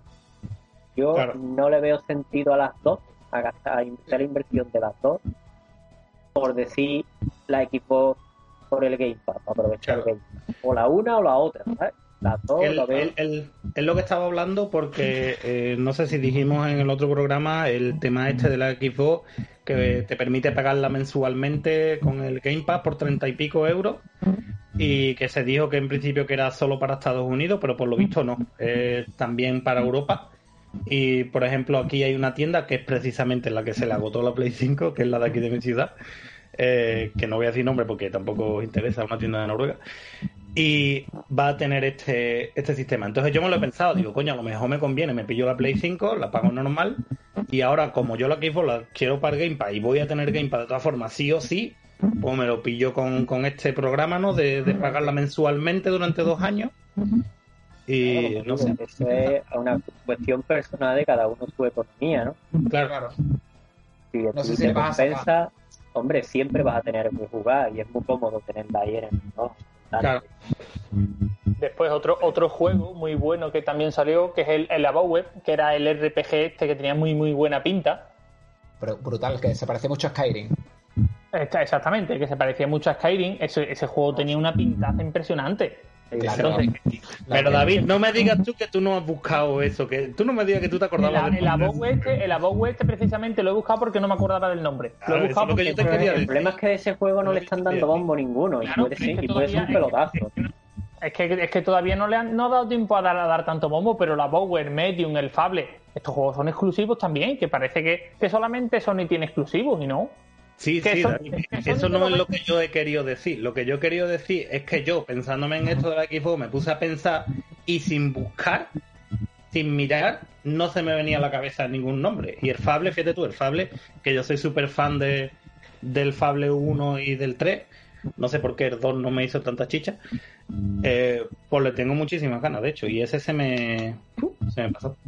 Después ot- otro sin pensar, el nuevo Forza Horizon. Eso pues eso tiene que ser una bomba. Eso tiene que ser una bomba. ¿Verdad? El 3, el 4, ¿no? El Son 4 juegos es que el también van actual. a salir en PC. Es que hay que tener Claro, a ver, todo-. Todos los juegos de Microsoft van a salir en PC, eso está claro. Claro, es que es Pero el primero, que es que, que te paras a pensar factores. y tiene muy buenos exclusivos también. Lo que pasa es que Ratchet and- eh, nos, nos llega un poco más, porque o sea, al fin y al cabo estamos acostumbrados de toda la vida a esos juegos. Entonces, Es infancia pura, claro. Ahí está, es que es infancia pura. Claro. Entonces ahora te dice a Bowie con ese nombre, pues no te quedes con el nombre ni de coña. Claro. Tampoco le han dado ese, ese juego. Yo no sé quién será el responsable de marketing de ese juego, pero habría que tirarle las orejas, ¿eh? Pero el juego tiene una pinta que te caga y no se ha vuelto a escuchar nada más de él. Ah, a ver. Sí, yo lo voy a buscar luego porque yo sinceramente no me acuerdo. Sí, sí, de pues, nada. No, yo no me juego- acordaba, pero ahora que lo has dicho, que lo ha dicho David, se me ha venido a la mente, el juego tiene una pintaza que te caga y es verdad, es que es el mismo nombre, es que hasta el nombre es difícil, tío, ¿cómo te vas a acordar del Se juego? veía, se veía guapísimo, sí. Bueno, en Microsoft con Y los el nombres también, tiene tela. Bueno, ¿eh? señores, yo creo que ya se ha quedado bastante claro el tema. Y bueno, vamos a poner un temita, ¿no, Juan? Ponos un temita ahí que te guste. Y nada, pasamos al siguiente bloque.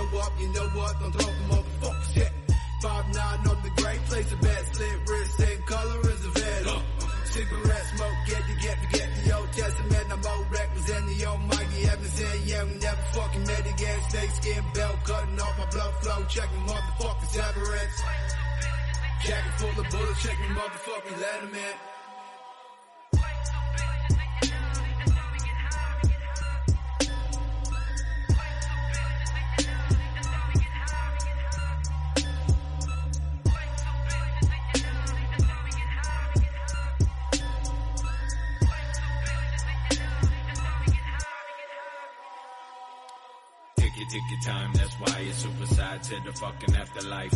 Keeping the fucking knife right next to the seat. Making you wanna die when you move close to me. Nosebleed for the dope sleeping next to me. Hopefully I'ma just be in a bad dream, but it seems that the codeine turned me into a dope. Now I'm riding in a nightmare as my mind screams. For that more money, more murder, more junkies, more serving, more running, no turning, no swerve. On the ice cold road. Young scarecrow be looking like death row. Blood color bathrobe with a nice cold hoe, you know. 59 great killers looking for a fucking homicide.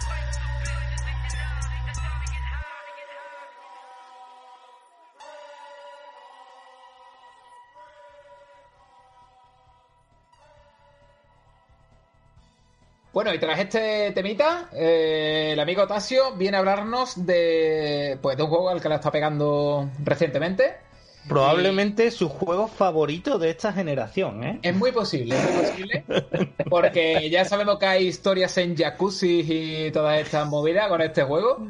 Y yo no sé si me quiero quedar para escuchar lo que nos tienes que decir, Tasio, pero venga, me la, voy a- me la juego. Venga, dale. Bueno, pues sí, yo quería poneros un poquito los, los pelillos de punta, que os pongáis un poquito nervioso y entre esa tensión en la parte baja de la espalda.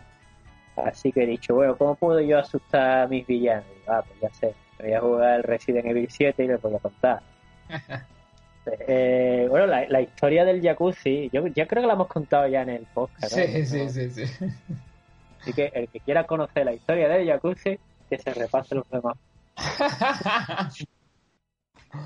Eh, bueno, la historia es que, bueno, el juego yo tuve un primer encontronazo con él y me pareció muy muy bueno, o sea, me parece muy sorprendente, muy de verdad capaz de, de, de ponerte nervioso, de, ¿sabes? De, de, de darte un poquito ahí las cositas de, de los pelitos de punta y el sustillo y la cosita. Entonces le tenía ganas, pero no quería pagar mucho por él, la verdad. Y lo vi hace poco en Steam, empecé en oferta en 8 libras y no me lo pensé. Irónicamente, ahora está en el Game Pass. Irónicamente lo han metido este mes en el Game Pass. Ha salido en el Game Pass este mes, o sea, pero bueno, no pasa nada porque tampoco fue una inversión grande. Me hubiera dolido, la verdad, haberme gastado 40 euros en este juego y, y que al mes siguiente estuviera en el Game Pass, la verdad. Bueno, Pero por bueno. 8 euros más se perdió en Cuba, ¿no? Ah, se perdió. No sé. Eh, pero bueno, el juego empieza, empieza bastante fuerte, empieza bastante bien. El juego vuelve a lo que ya, en- desde mi humilde punto de vista, no soy un gran jugador de Resident Evil, pero me he jugado algunos. Eh, vuelve a lo que a lo que ya la saga había perdido ya, ¿no? Ese, ese punto de- del miedo de verdad, de, de pasarlo mal, de sentirte impotente, de sentirte que no tiene prácticamente armas y que De que quiere pagar la consola. entorno entorno totalmente agresivo. Y Que te aso- asoma la nariz el perrete. A mí, me gusta- a mí me- a mí me gustaría decir que yo a los 10 minutos dejé el juego.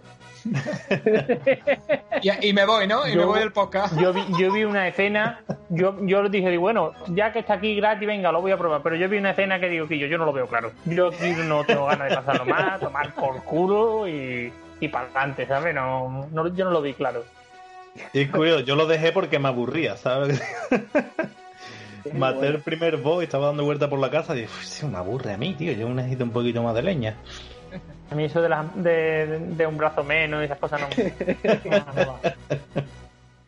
Claro, es que el juego empieza muy fuerte, ¿vale? Ambientado muy bien, todo muy oscuro, te meten en una casa, tú estás buscando a tu novia que se, fue unos, hace unos meses porque estaba trabajando de, de canguro, ¿no? De babysitter, de una niña, y de repente le pierdes la vista y, un día ves una, una recibes una pista sobre ella y una, en forma de grabación y vas a buscarla.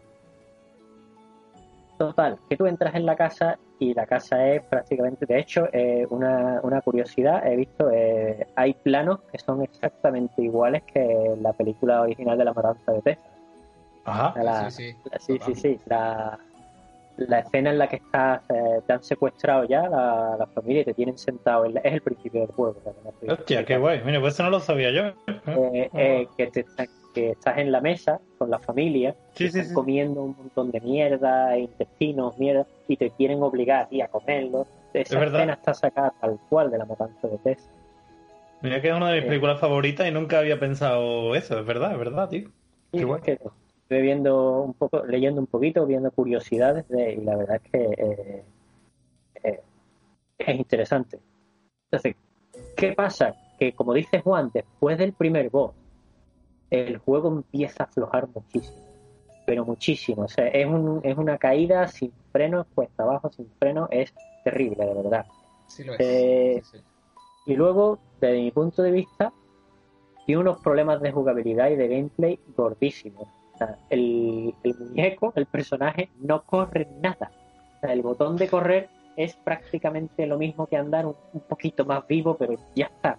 Entonces, estás en un entorno donde todos los enemigos son peligrosos, donde no te abunda la munición, no te que está muy bien, porque eso, repito, vuelve a llevarnos a la, a la esencia de los Assassin's, de, perdón, los Resident Evil clásicos, a esa sensación de impotencia, pero luego el control no está bien, no está bien solucionado, la cámara no está bien solucionada, el, el control del muñeco no está bien solucionado, las animaciones, como tú estés cargando lo que sea, la animación ya no se corta para, para por ejemplo, defenderte de un ataque, ¿sabes? y unas cosas de gameplay muy chungas, muy Mm. chungas para ser el juego que es.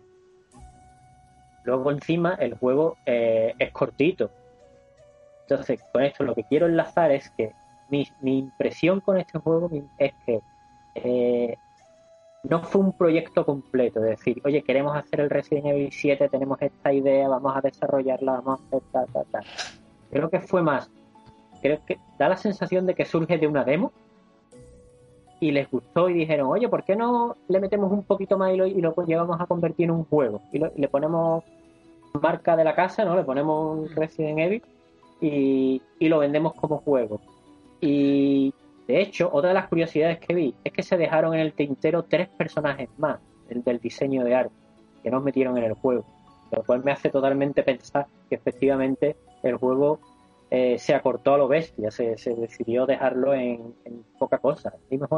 ¿Tú crees que tiene que ver eh, esta decisión de este cambio tan radical a la primera persona y de este fotorrealismo y tal eh, con el ya perdido Silent Hill, ¿no? Con el, el PT, ¿no? Famoso Claro, PT. Yo, que se yo, canceló. claro, efectivamente, yo, yo creo, o sea, lo, ve- lo vería totalmente, o sea, no, no, no, no tengo la verdad absoluta, pero veo la relación que me que dices y además que es que la veo claramente, o sea, creo que fue un- una cosa como diciendo, oye, está esto del PT aquí, ¿cómo lo podemos? ah, Gustó muchísimo, ¿no? Se, Sí, se sí. montó un, ¿Cómo podemos llevarlo a nuestra a nuestra casa y convertirlo en un producto?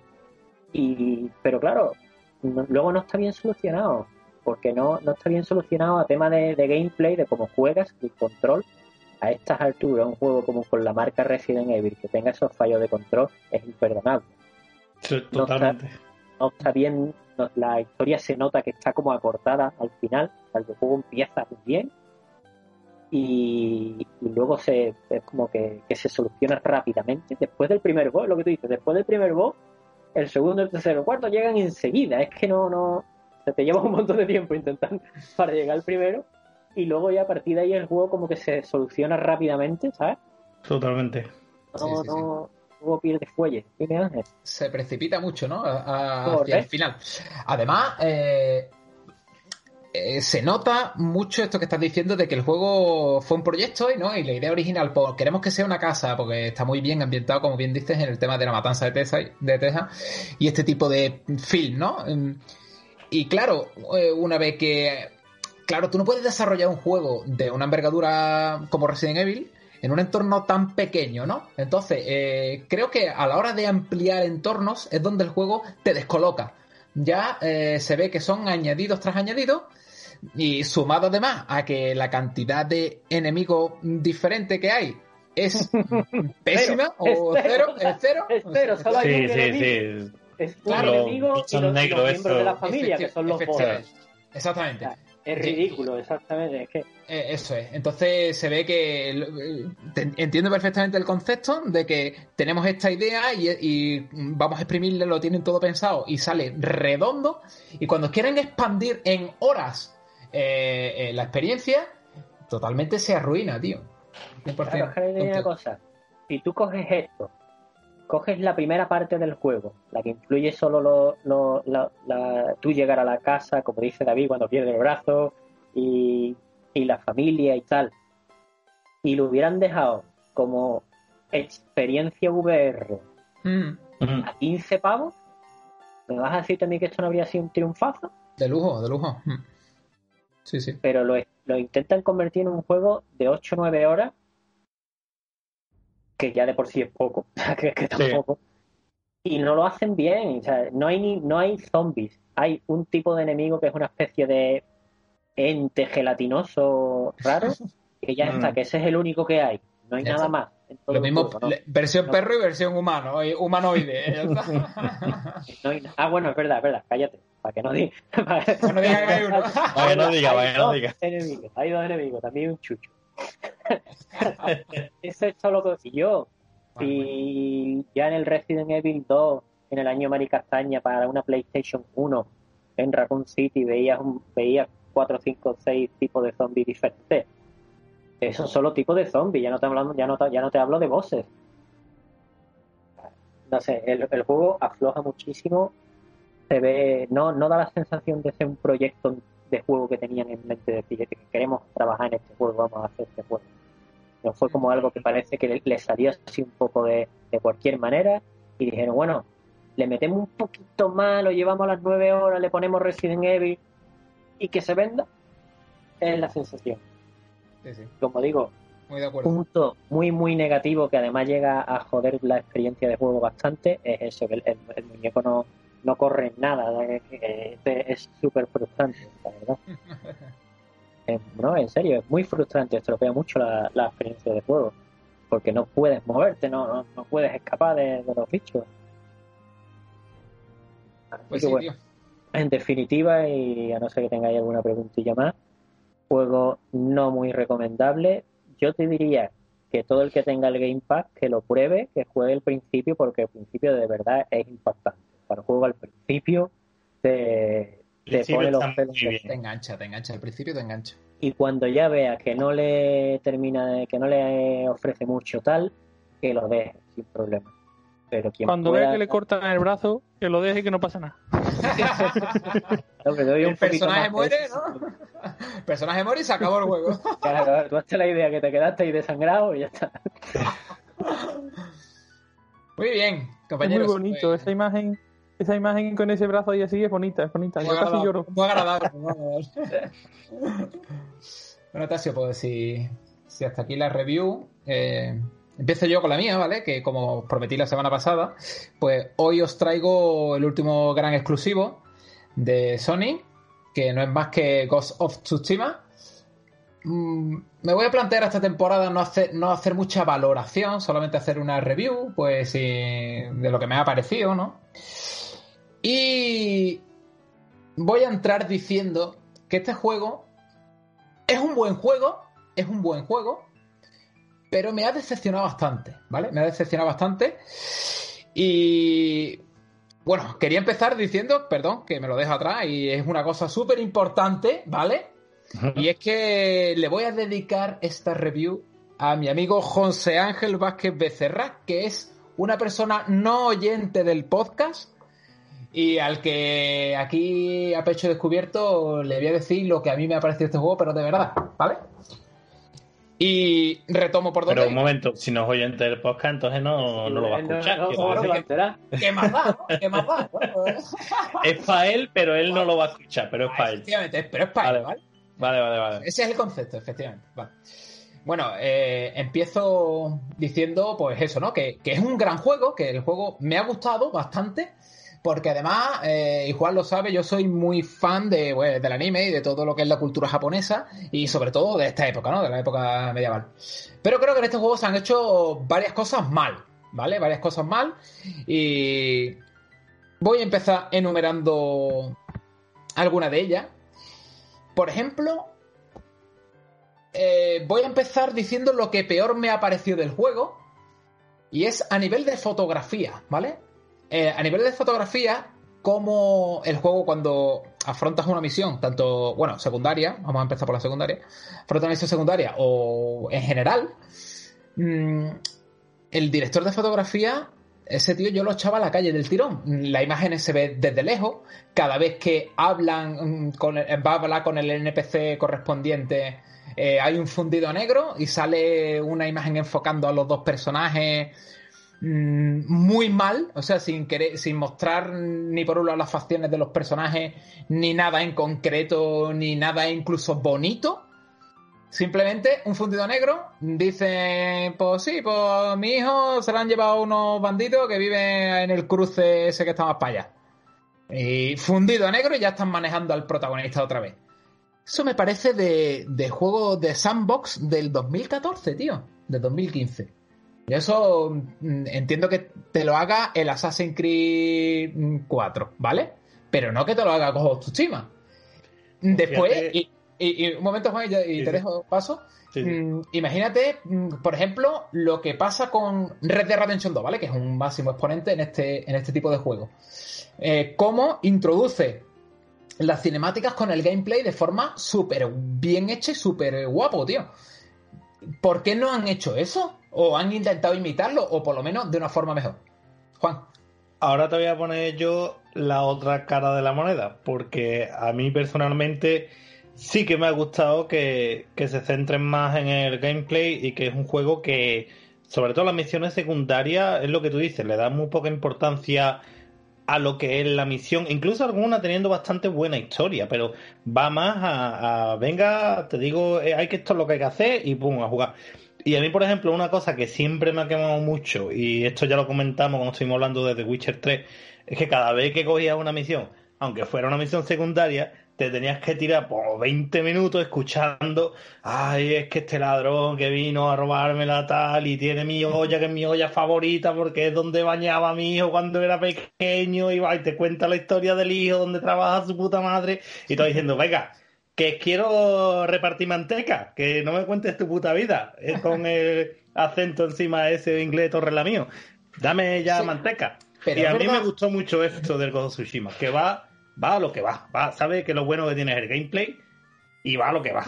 Y a mí eso personalmente, que a ti te pareció mal, creo de entender que es a lo que te refieres, a mí me pareció bien, la verdad. Sí, bueno, re- realmente eh, son varios conceptos lo que he nombrado. Entre ellos, eh, ya te digo que a nivel de fotografía el juego es horrible, ¿vale? Pero tiene una excepción. Sí que es verdad que en algunas misiones principales se le ocurran el tío y ve tú una imagen y dice tú, me cago en la puta. Le está, te lo está presentando de una forma atractiva. Claro, y Sin la embargo- fotografía jugando es una puta maravilla. Bueno, jugando es una pasada. Bueno, eh, claro. Mm, Vale, vale. Eh, pero bueno, eh, también eh, los NPC de misiones secundarias son muy genéricos, con pocos detalles, eh, que bueno, que hasta cierto punto es comprensible, pero son todos iguales, tío, son masillas, tío, son todos iguales. O, muy... eso es un poquito racista, ¿eh? ¿Qué O muy todos, todos- todos los japoneses son iguales, ¿no? Todos los chinos son iguales. No, no, me refiero a iguales que llevan el mismo, la misma vestimenta o muy similar, eh, a nivel de rostro, mm, como muy básico, ¿vale? Como Yo muy básico. no estoy de acuerdo, Además-.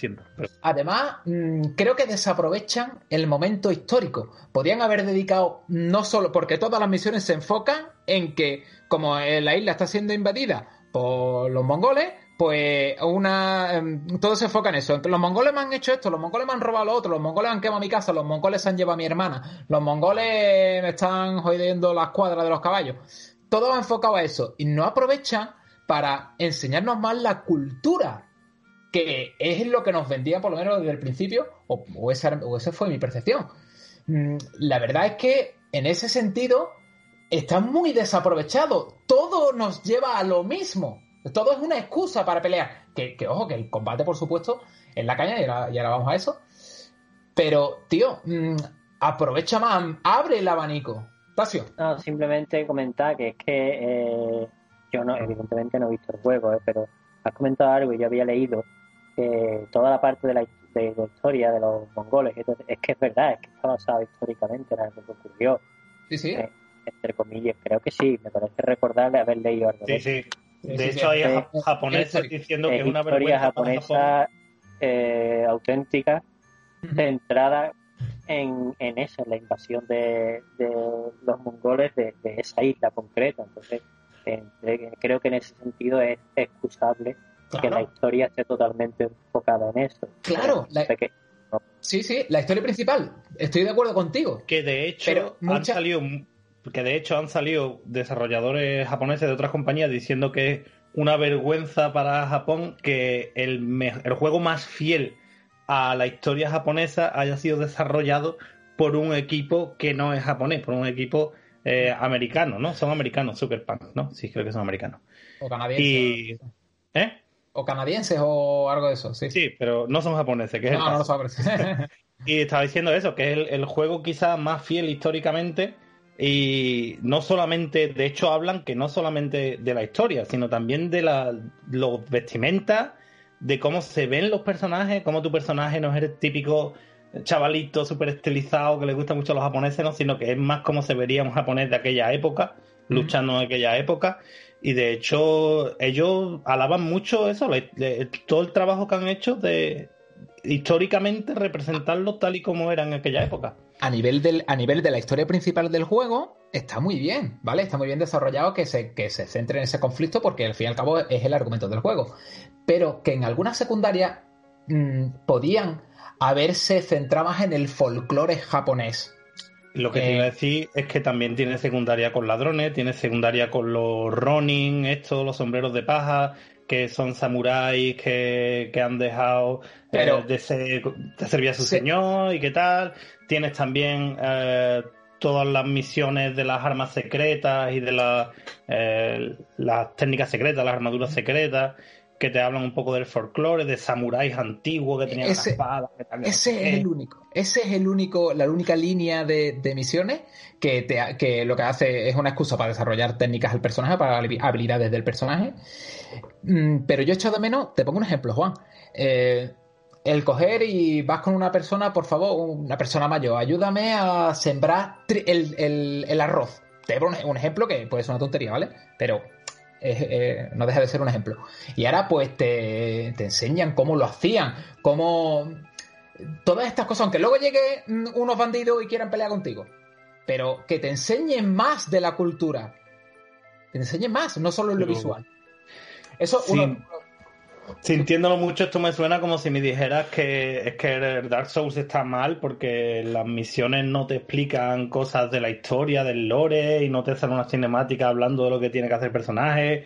Un juego que se centra más en la jugabilidad, ¿no? Eh, estamos hablando, ¿no? Bueno, a mí me ha gustado mucho el juego, por eso también un poco doy mi punto de vista, pero Sí, claro. estamos hablando que a mí me gusta un tipo de juego que está más centrado en la acción, quizás. Yo buscaba un abanico más abierto. ¿Está así? No, simplemente yo no lo he jugado, evidentemente, ¿vale? No, no me siento capaz de hablar de- del juego.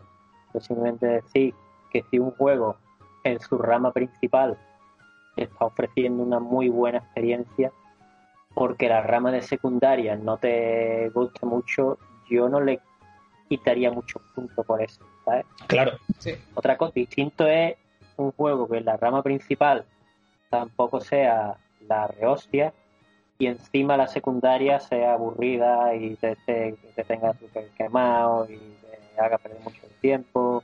Que se me viene alguna mente, pero bueno. Eh, Es, que, es que Ahí sí le atacaría yo más, ¿no? Ahí sí Claro. diría yo, es que la secundaria no te aportan nada, aburren, ta, ta, ta, ta, ta. Pero si la rama principal eh, te está dando una buena experiencia, yo no... Sí. es un juego muy de contraste y es que en la secundaria eh, en un juego de mundo abierto sí que creo que forman parte importante de, pues, para poder terminar de aprovechar por el, el país, eh, o sea, lo que es el mapa y el juego en general. David, que teniendo en cuenta lo que estáis comentando y demás, y después viendo que, que este juego ha sido el book insignia de PlayStation 4, ¿qué nota le darías al juego? Bueno, Hombre, el book eh, eh, insignia un momento, un momento, un momento, colapso, un ¿no? momento.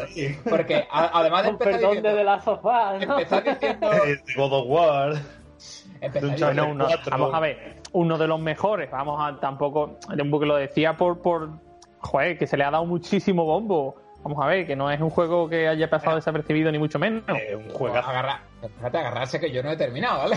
que estoy empezando. Vale, ¿Vale? vale, vale. Y, y además, bueno, como ha dicho antes David, y respondiendo un poco a tu pregunta, no voy a entrar en valoraciones numéricas, ¿vale? Eh, En esta temporada al menos no lo quiero hacer. Por lo menos de momento. ¿Vale? Ahora te diré si me parece un- lo que la hostia o no. Pero bueno, para empezar he entrado diciendo que es un buen juego, ¿eh? O sea que no vamos a perder esta perspectiva, pero ahora le voy a dar algunos palitos, ¿vale? Bien. El apartado visual, Juan, ya empezando con eso y que lo has dicho tú antes. Joder, el apartado visual es flipante, tío. La isla es bonita en cada una de sus rincones. En cualquier momento te para y te haces una captura de pantalla, que además el modo foto es la hostia. Mm. Y queda un fondo de escritorio brutal, ¿vale? Eh, En, ese, en ese punto es, un- es el punto, es el mejor del juego. Sin duda, ¿vale? Pero ahora te voy a poner una coma. Y es que no me digas que la primera vez que tú ves el combate, las hojas cayendo y eso, que flipas. La segunda vez flipas, la tercera flipas, la cuarta hostia que guapo, la quinta que guapo, la sexta, vale, está bien. Las eh, que ellos abusan del recurso, te lo ponen a todas horas, hacen que lo bonito sea una cosa mm, tan habitual que ya no te llama la atención. En cada Lo- momento Lo hay siento pétalos mucho, pero no estoy de acuerdo. Totalmente, tío. Ya, o sea, No, no, que no, que no estoy de acuerdo. Sí, sí. El presentarme un paisaje brutal idílico y un combate samurái de Kurosawa me parece, me parece impresionante y precioso. Pero no abuses del recurso hasta tal punto que ya me da asco, tío. Yo personalmente no puedo estar de Estoy siendo acuerdo. exagerado, vale, ahora estoy siendo exagerado. Pero me ha resultado ya empalagoso. Tasio. Es la misma sensación que pasa con el Batmóvil en el último de, No. de, de Batman. No, no. No. Lo que él está Es- hablando, Ángel, perdóname, Sí. si puedo puntuar. Yo creo que tú te estás refiriendo a los combates uno contra uno, a los duelos de Samurai, era a lo que tú te estás refiriendo, ¿no? Eh, eh, a, nivel, a nivel más específico, sí, pero también un poco en general el juego, ¿eh? Bueno, vamos por parte. Eh, los duelos son una cosa que pasan en, en momentos determinados. No hay duelos cada dos por tres. Eh, a no ser que, que te vayas a buscar, porque de hecho hay una, eh, una secundaria que es de batir a ciertos samuráis en duelo. Entonces, si tú vas a buscarlos, pues sí, te puedes comer siete u ocho duelos uno detrás de otro. Sí, no, no, no, no. Es que, es que yo no me- Entonces- en entonces, entonces sí puede ser un poco pesado, sobre todo el inicio de cuando sale con la katana así, ¿no? Que pone la katana de lado, ¿no? Y se ve el otro ahí, tal, no sé qué.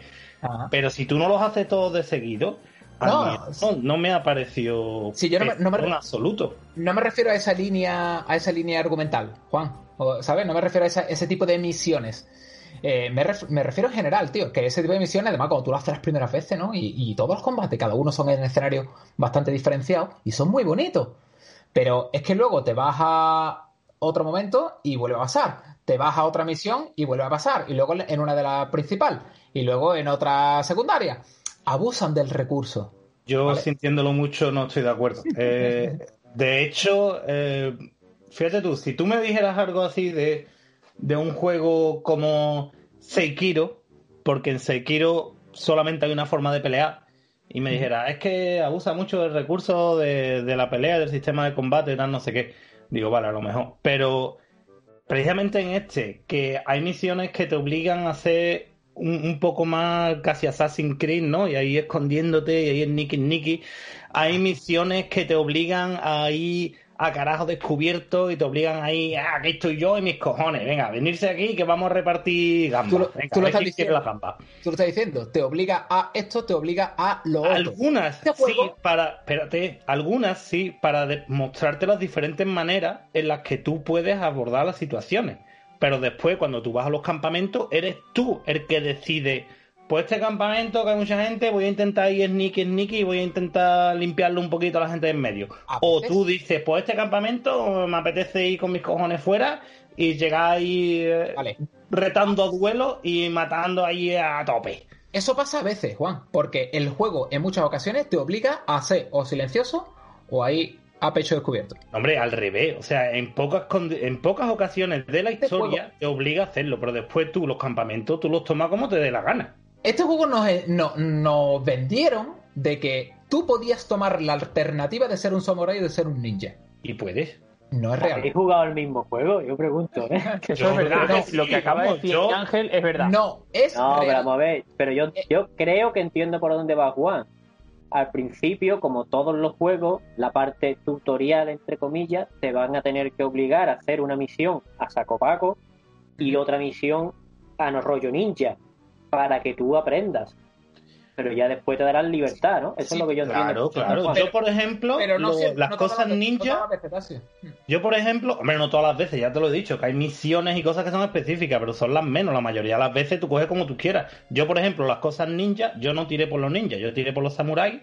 Y las cosas ninja, las misiones del veneno y para mejorar el veneno y esas cosas, es lo último que yo hice porque no me interesaba. Me llamaba más el camino del samurái. No quiero hacer spoiler, pero tú ya sabes cómo acaba el juego. Entonces ya sabes eh, los últimos compases de- del conflicto que hay entre los protagonistas. mm, ¿Qué determinación toma Jin Sakai? Sí, No me digas pero que, no te- aún que así- el juego no te obliga a. No Aún obliga así, a. tú puedes.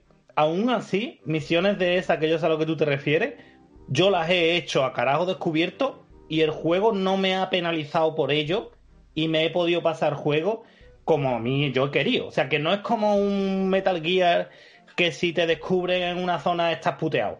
Yo me he pasado misiones de las últimas que yo sé a las que tú te refieres, que te obliga a hacer el, el Ghost, ¿no? Que al fin y al cabo el juego se llama Ghost of Tsushima Sí, porque sí, te conviertes en el, en el Ghost of Tsushima, el fantasma, ¿no?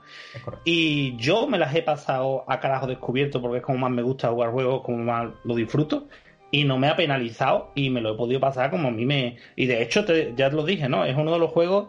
Yo creo que desde el Spider-Man no hay un juego que me he hecho todas las misiones secundarias, me he hecho todas las principales, obviamente, y pasándomelo bien. Y todavía lo vuelvo a coger nada más que para ir a pelear, porque es que me gusta tanto el sistema de pelea y me gusta Y tanto vamos. visualmente. Vamos a entrar ahí en el combate ahora. Vamos a entrar en el combate. Sí. El combate es otro de los puntos fuertes del juego. El combate está muy bien llevado, ¿vale? Es muy guapo, tiene diferentes tipos de enemigos, pues diferentes posturas con la katana y tal, para abordarlo.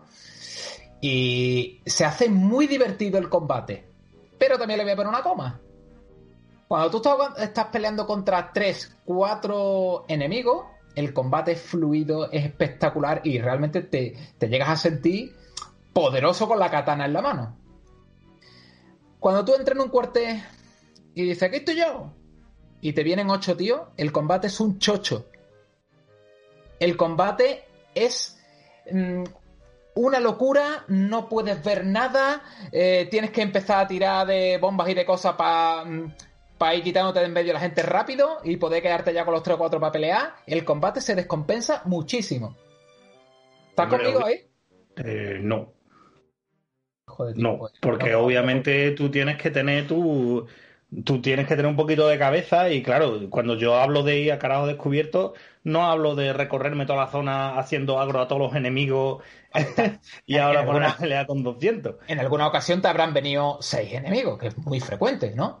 Hombre, yo creo que con 6 podía bastante bien y además te da opciones, o sea, por ejemplo, eh, es que no os quiero spoilear, pero hay cosas de que cuando tú matas a un enemigo hay un rango de probabilidad de que los que están alrededor eh, sientan miedo y huyan. Y entonces ahí disminuye el número de enemigos. Eh, más adelante tienes eso, eso- eso es una habilidad cosa. que compras muy avanzado en la historia. Tampoco No, tan avanzado. Tampoco tan avanzado. Tasio, De todas formas, yo diría que, que el hecho de que un juego, de que tú al enfrentarte a ocho tíos, te obligue o veas que necesitas usar bombas y cosas, yo creo que entra dentro de lo Normal. razonable. Claro, yo hay veces que he tenido que recular. Yo hay veces que me han salido que he dicho, En uy, los uy. Assassin's Creed, No. cualquier Assassin's Creed, se me viene a la mente tú si te llegas a ver rodeado con 8 o 10 pasan tíos, vas a tener que usar bombas de humo, vas a tener que usar veneno, porque al final te pueden, ¿no? Lo, lo que pasa es que cuando estás mm, cuando estás ejecutando combinaciones, ¿vale?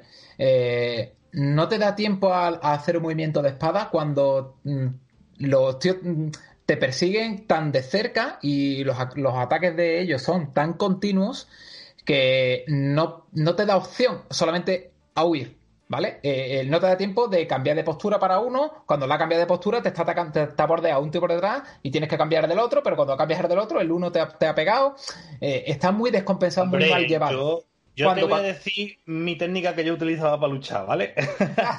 yo iba siempre primero por los que tenían escudo, no, o a por los brutos. Depende de los que estuviera peleando. Y ahora los demás que me estaban atacando, yo intentaba hacerle parry, porque se puede hacer parry justo antes que ataque, y devolverle un catanazo y después seguir concentrándome con el, con el que yo estaba peleando para no tener que ir cambiando de postura. Y los iba matando uno a uno y poquito a poco, ¿no? Con cuidado, ¿no? Pues defendiéndote de las flechas, si puedes saliendo a correr para matar a los arqueros, ¿sabes? Sí, eso sí lo Un poquito de, de estrategia y yo no he tenido ningún problema y he disfrutado muchísimo del combate y he disfrutado muchísimo de tener combate muchos enemigos alrededor y de decir, te voy a matar a ti primero y los demás voy a ir controlándolos un poco con trozos de masa o si tengo que correr un poco y alejarme porque aquí hay muchos arqueros o lo que sea, ¿sabes? No sé, a mí Mm. El combate es genial, ¿eh? Eh, Personalmente- eh, he empezado diciendo el combate, pero con cuatro, con cuatro enemigos. Con más es, es un caos total. yo no, no estoy de acuerdo, sinceramente, pero bueno, Eh, su experiencia. sí. Bueno, ya te digo, mm, yo tenía mucha expectación. Sí, Tasio, perdona. No, se me ha ocurrido una cosa y lo voy a tirar ya, antes de, como estamos hablando del gameplay, antes de que sigáis adelante. Sí. Eh, si queréis, me gustaría que, como además los dos os gusta hacer gameplay comentados y los ponéis en YouTube de vez en cuando, me gustaría ver un trocillo de gameplay de cada uno comentado. Para que lo pongáis en YouTube. Pues no estaría, Sí, no estaría mal, tío. Cuando queráis, vamos, prisa. No estaría mal. La, histo- la historia está- el, ah, bueno, el, proble- el problema es que me he sacado el Platinum del juego. Señal de que me ha gustado, ¿eh? Me he sacado el Platinum del juego y no tengo. No tengo. Digamos, es que estás mis- hablando como que no te ha gustado. o sea. Claro, es que. Es que Por lo que es Es que tú, tú te has equivocado esta temporada. Tú El- eres un lover. diría que te ha gustado, Ángel. intentando ser hater y tú eres un lover. Sí, tío, sé que estoy dando esa sensación, ¿vale? Porque me ha pasado en un grupo también que tengo de WhatsApp con amigos y tal. Sé que estoy dando mucho esa sensación. Pero os voy a explicar por qué. Es porque no. eh, yo tenía mucho, mucho, mucho, mucho hype por este juego. Muchísimo. Y hay cosas que me han dolido, tío. Me han dolido. Sucker Punch debería de con este juego haberse coronado. Haber dicho, nosotros somos un estudio de primera división Es que yo creo que se ha coronado, sinceramente, pero bueno. que después, después del infamo, sí, Juan, cuando meten en una misión secundaria y te ponen un, un fundido negro, una, una, la cámara en el quinto coño sin tener sentido ninguno, diciendo, ¿qué te ha pasado? No, porque me han robado el caballo. ¿Dónde Vamos a ver, que el juego tiene buff de cámara y que hay veces que Oh, hace cosas raras. Y ahora, sí, pero, fundido, negro, fundido negro, ya estoy montando en el caballo. Venga, empieza a correr. pero no me digas Llego- a mí que. Llego al sitio, fu- fundido negro, fundido negro. Hay cuatro tíos robando con el caballo en la mano. Ahí que te lo hemos robado, que no sé cuánto. Fundido negro, empieza el combate. Fundido negro, se acaba el combate matando al último. Ya, ya, tío, no me toco los huevos, tío. Yo no he tenido esa, yo no he tenido esa experiencia, Ángel, sinceramente. Bueno, para, para no estancarnos, y como sabéis que además es un juego que a mí me suscita mucha curiosidad, de hecho, si te digo más, si me comprara una Play 5, sería prácticamente por, por jugar estos cuatro exclusivos y entre ellos los dos exclusivos, si lo llegara a hacer. Eh, como sabéis, me, siempre le tenía mucha curiosidad este juego. Hace eso si queréis, tío, y así yo veo un poco La verdad que sí. gameplay he bueno. comentado, ¿vale? Para que me esté diciendo, mira, pues ves como aquí no puedo, o ves como aquí pasa esto, tal. Y yo lo veré, porque, vamos, yo, bueno, lo No, yo- por el Telegram para que lo vea de quien quiera. Claro, Lo- yo la- te lo he dicho, el tema ese, porque como ya no tengo misiones que hacer en el juego, entonces Es no que sé yo si tampoco me- tengo misiones que hacer en el juego. Claro, tampoco. no sé si Pues me voy a empezar de encontrar cero. Hostia. Sí, sí. con campamento con muchos personajes y esto. Pero, oye, que, que me, lo, me lo apunto, ¿vale? Eh, puntualizar, Juan, me recuerda, o sea, esta sensación que yo he tenido, ¿vale? Me recuerda mucho a la que tú tuviste con Devil May Cry 5 en la primera toma de contacto del juego. O sea, me siento como tú en- con eso. Un juego que yo tenía, tío. Yo lo tenía ya el, eh, como el mejor juego. Y yo, yo veía. Yo ya no me, no me interesaba The Last of Us 2 y me interesaba of Tsushima, ¿vale? Y yo. Y, y me he decepcionado, tío. Ya, Parece yo solo voy a puntualizar un par de cosas y ya yo voy a dejar tema, sinceramente. Porque Ya no va a terminamos, ningún- que no va a ningún sitio.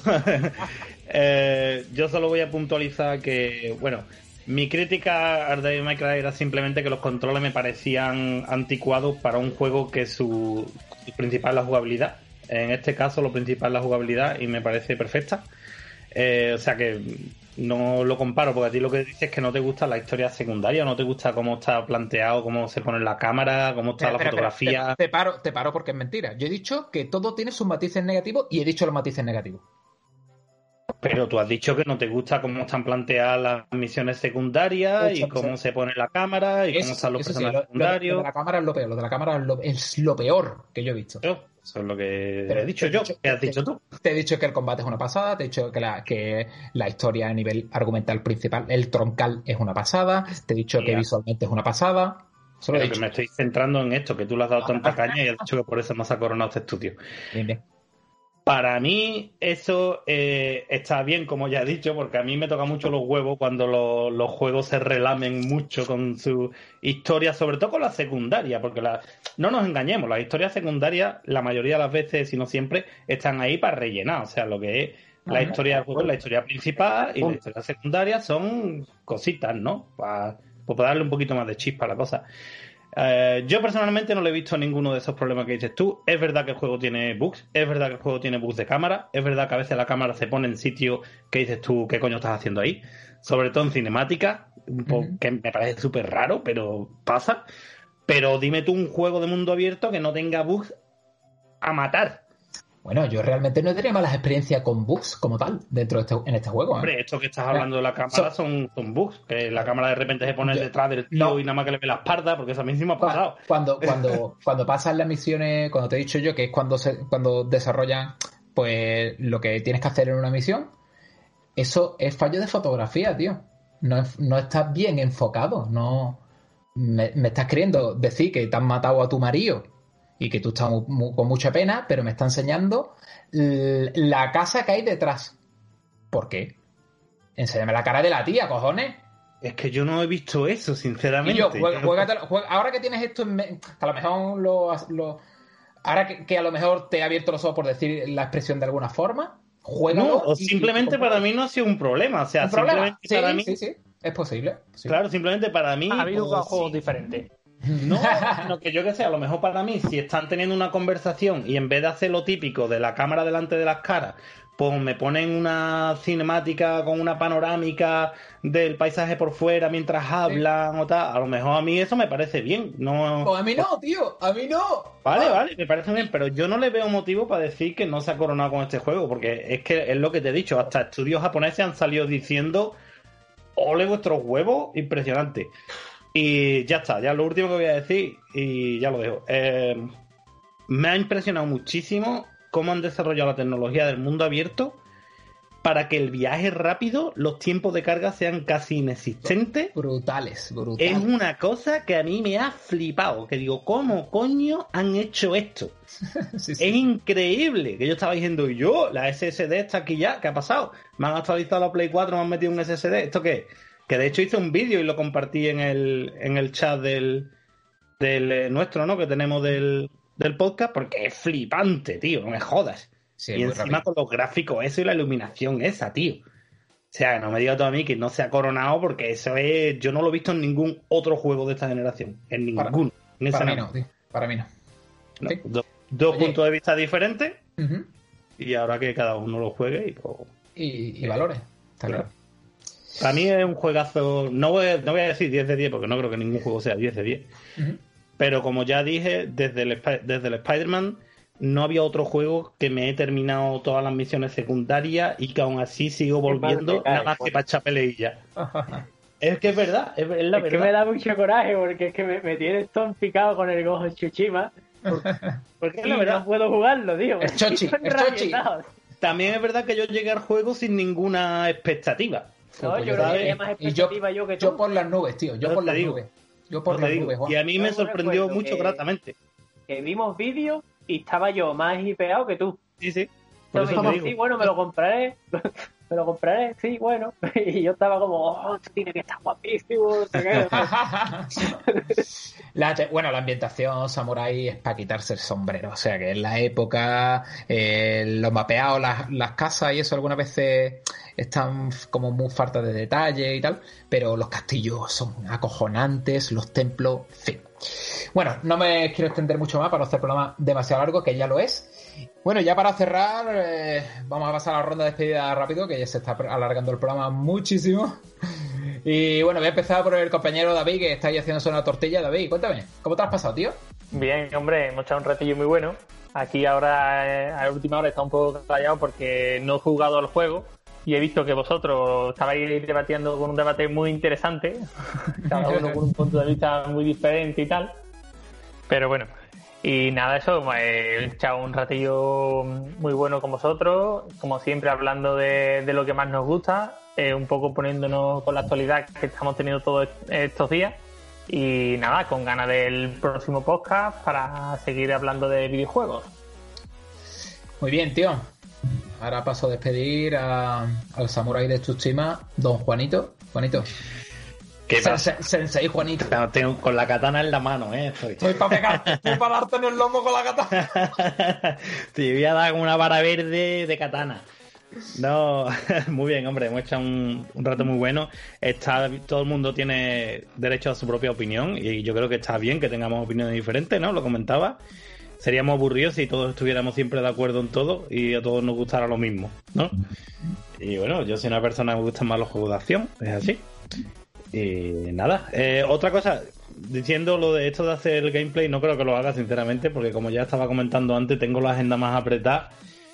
Que es que últimamente apenas estoy jugando, por desgracia, porque es que no tengo tiempo. Entre el curro, los grupos y las cositas que tengo por aquí, no, no me da no me da ni para jugar, vamos, prácticamente.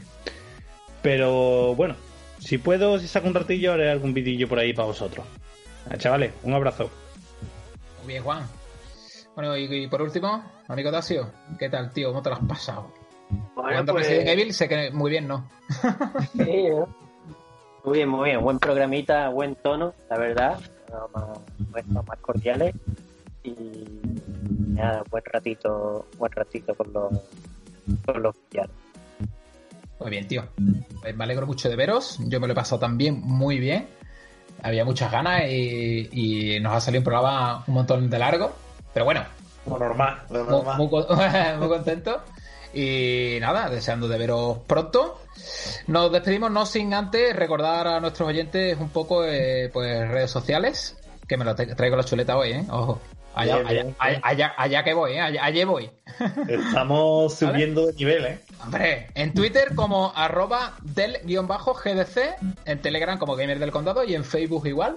Así que os invitamos, de verdad, que entréis en Telegram, en nuestro canal, que está muy muy bien, cada vez nos lo pasamos mejor. Y nada más que deciros. ¿Y en Sed YouTube? buenos. ¿En YouTube y- qué? En verdad, tío, joder. Es que siempre te falta algo, tío. Que es. Bueno, para la próxima prometo. el próximo programa decimos el YouTube. Ahí está, por fascículo. ¡Hala! Que os quedáis. Nos vemos, villanos. Adiós.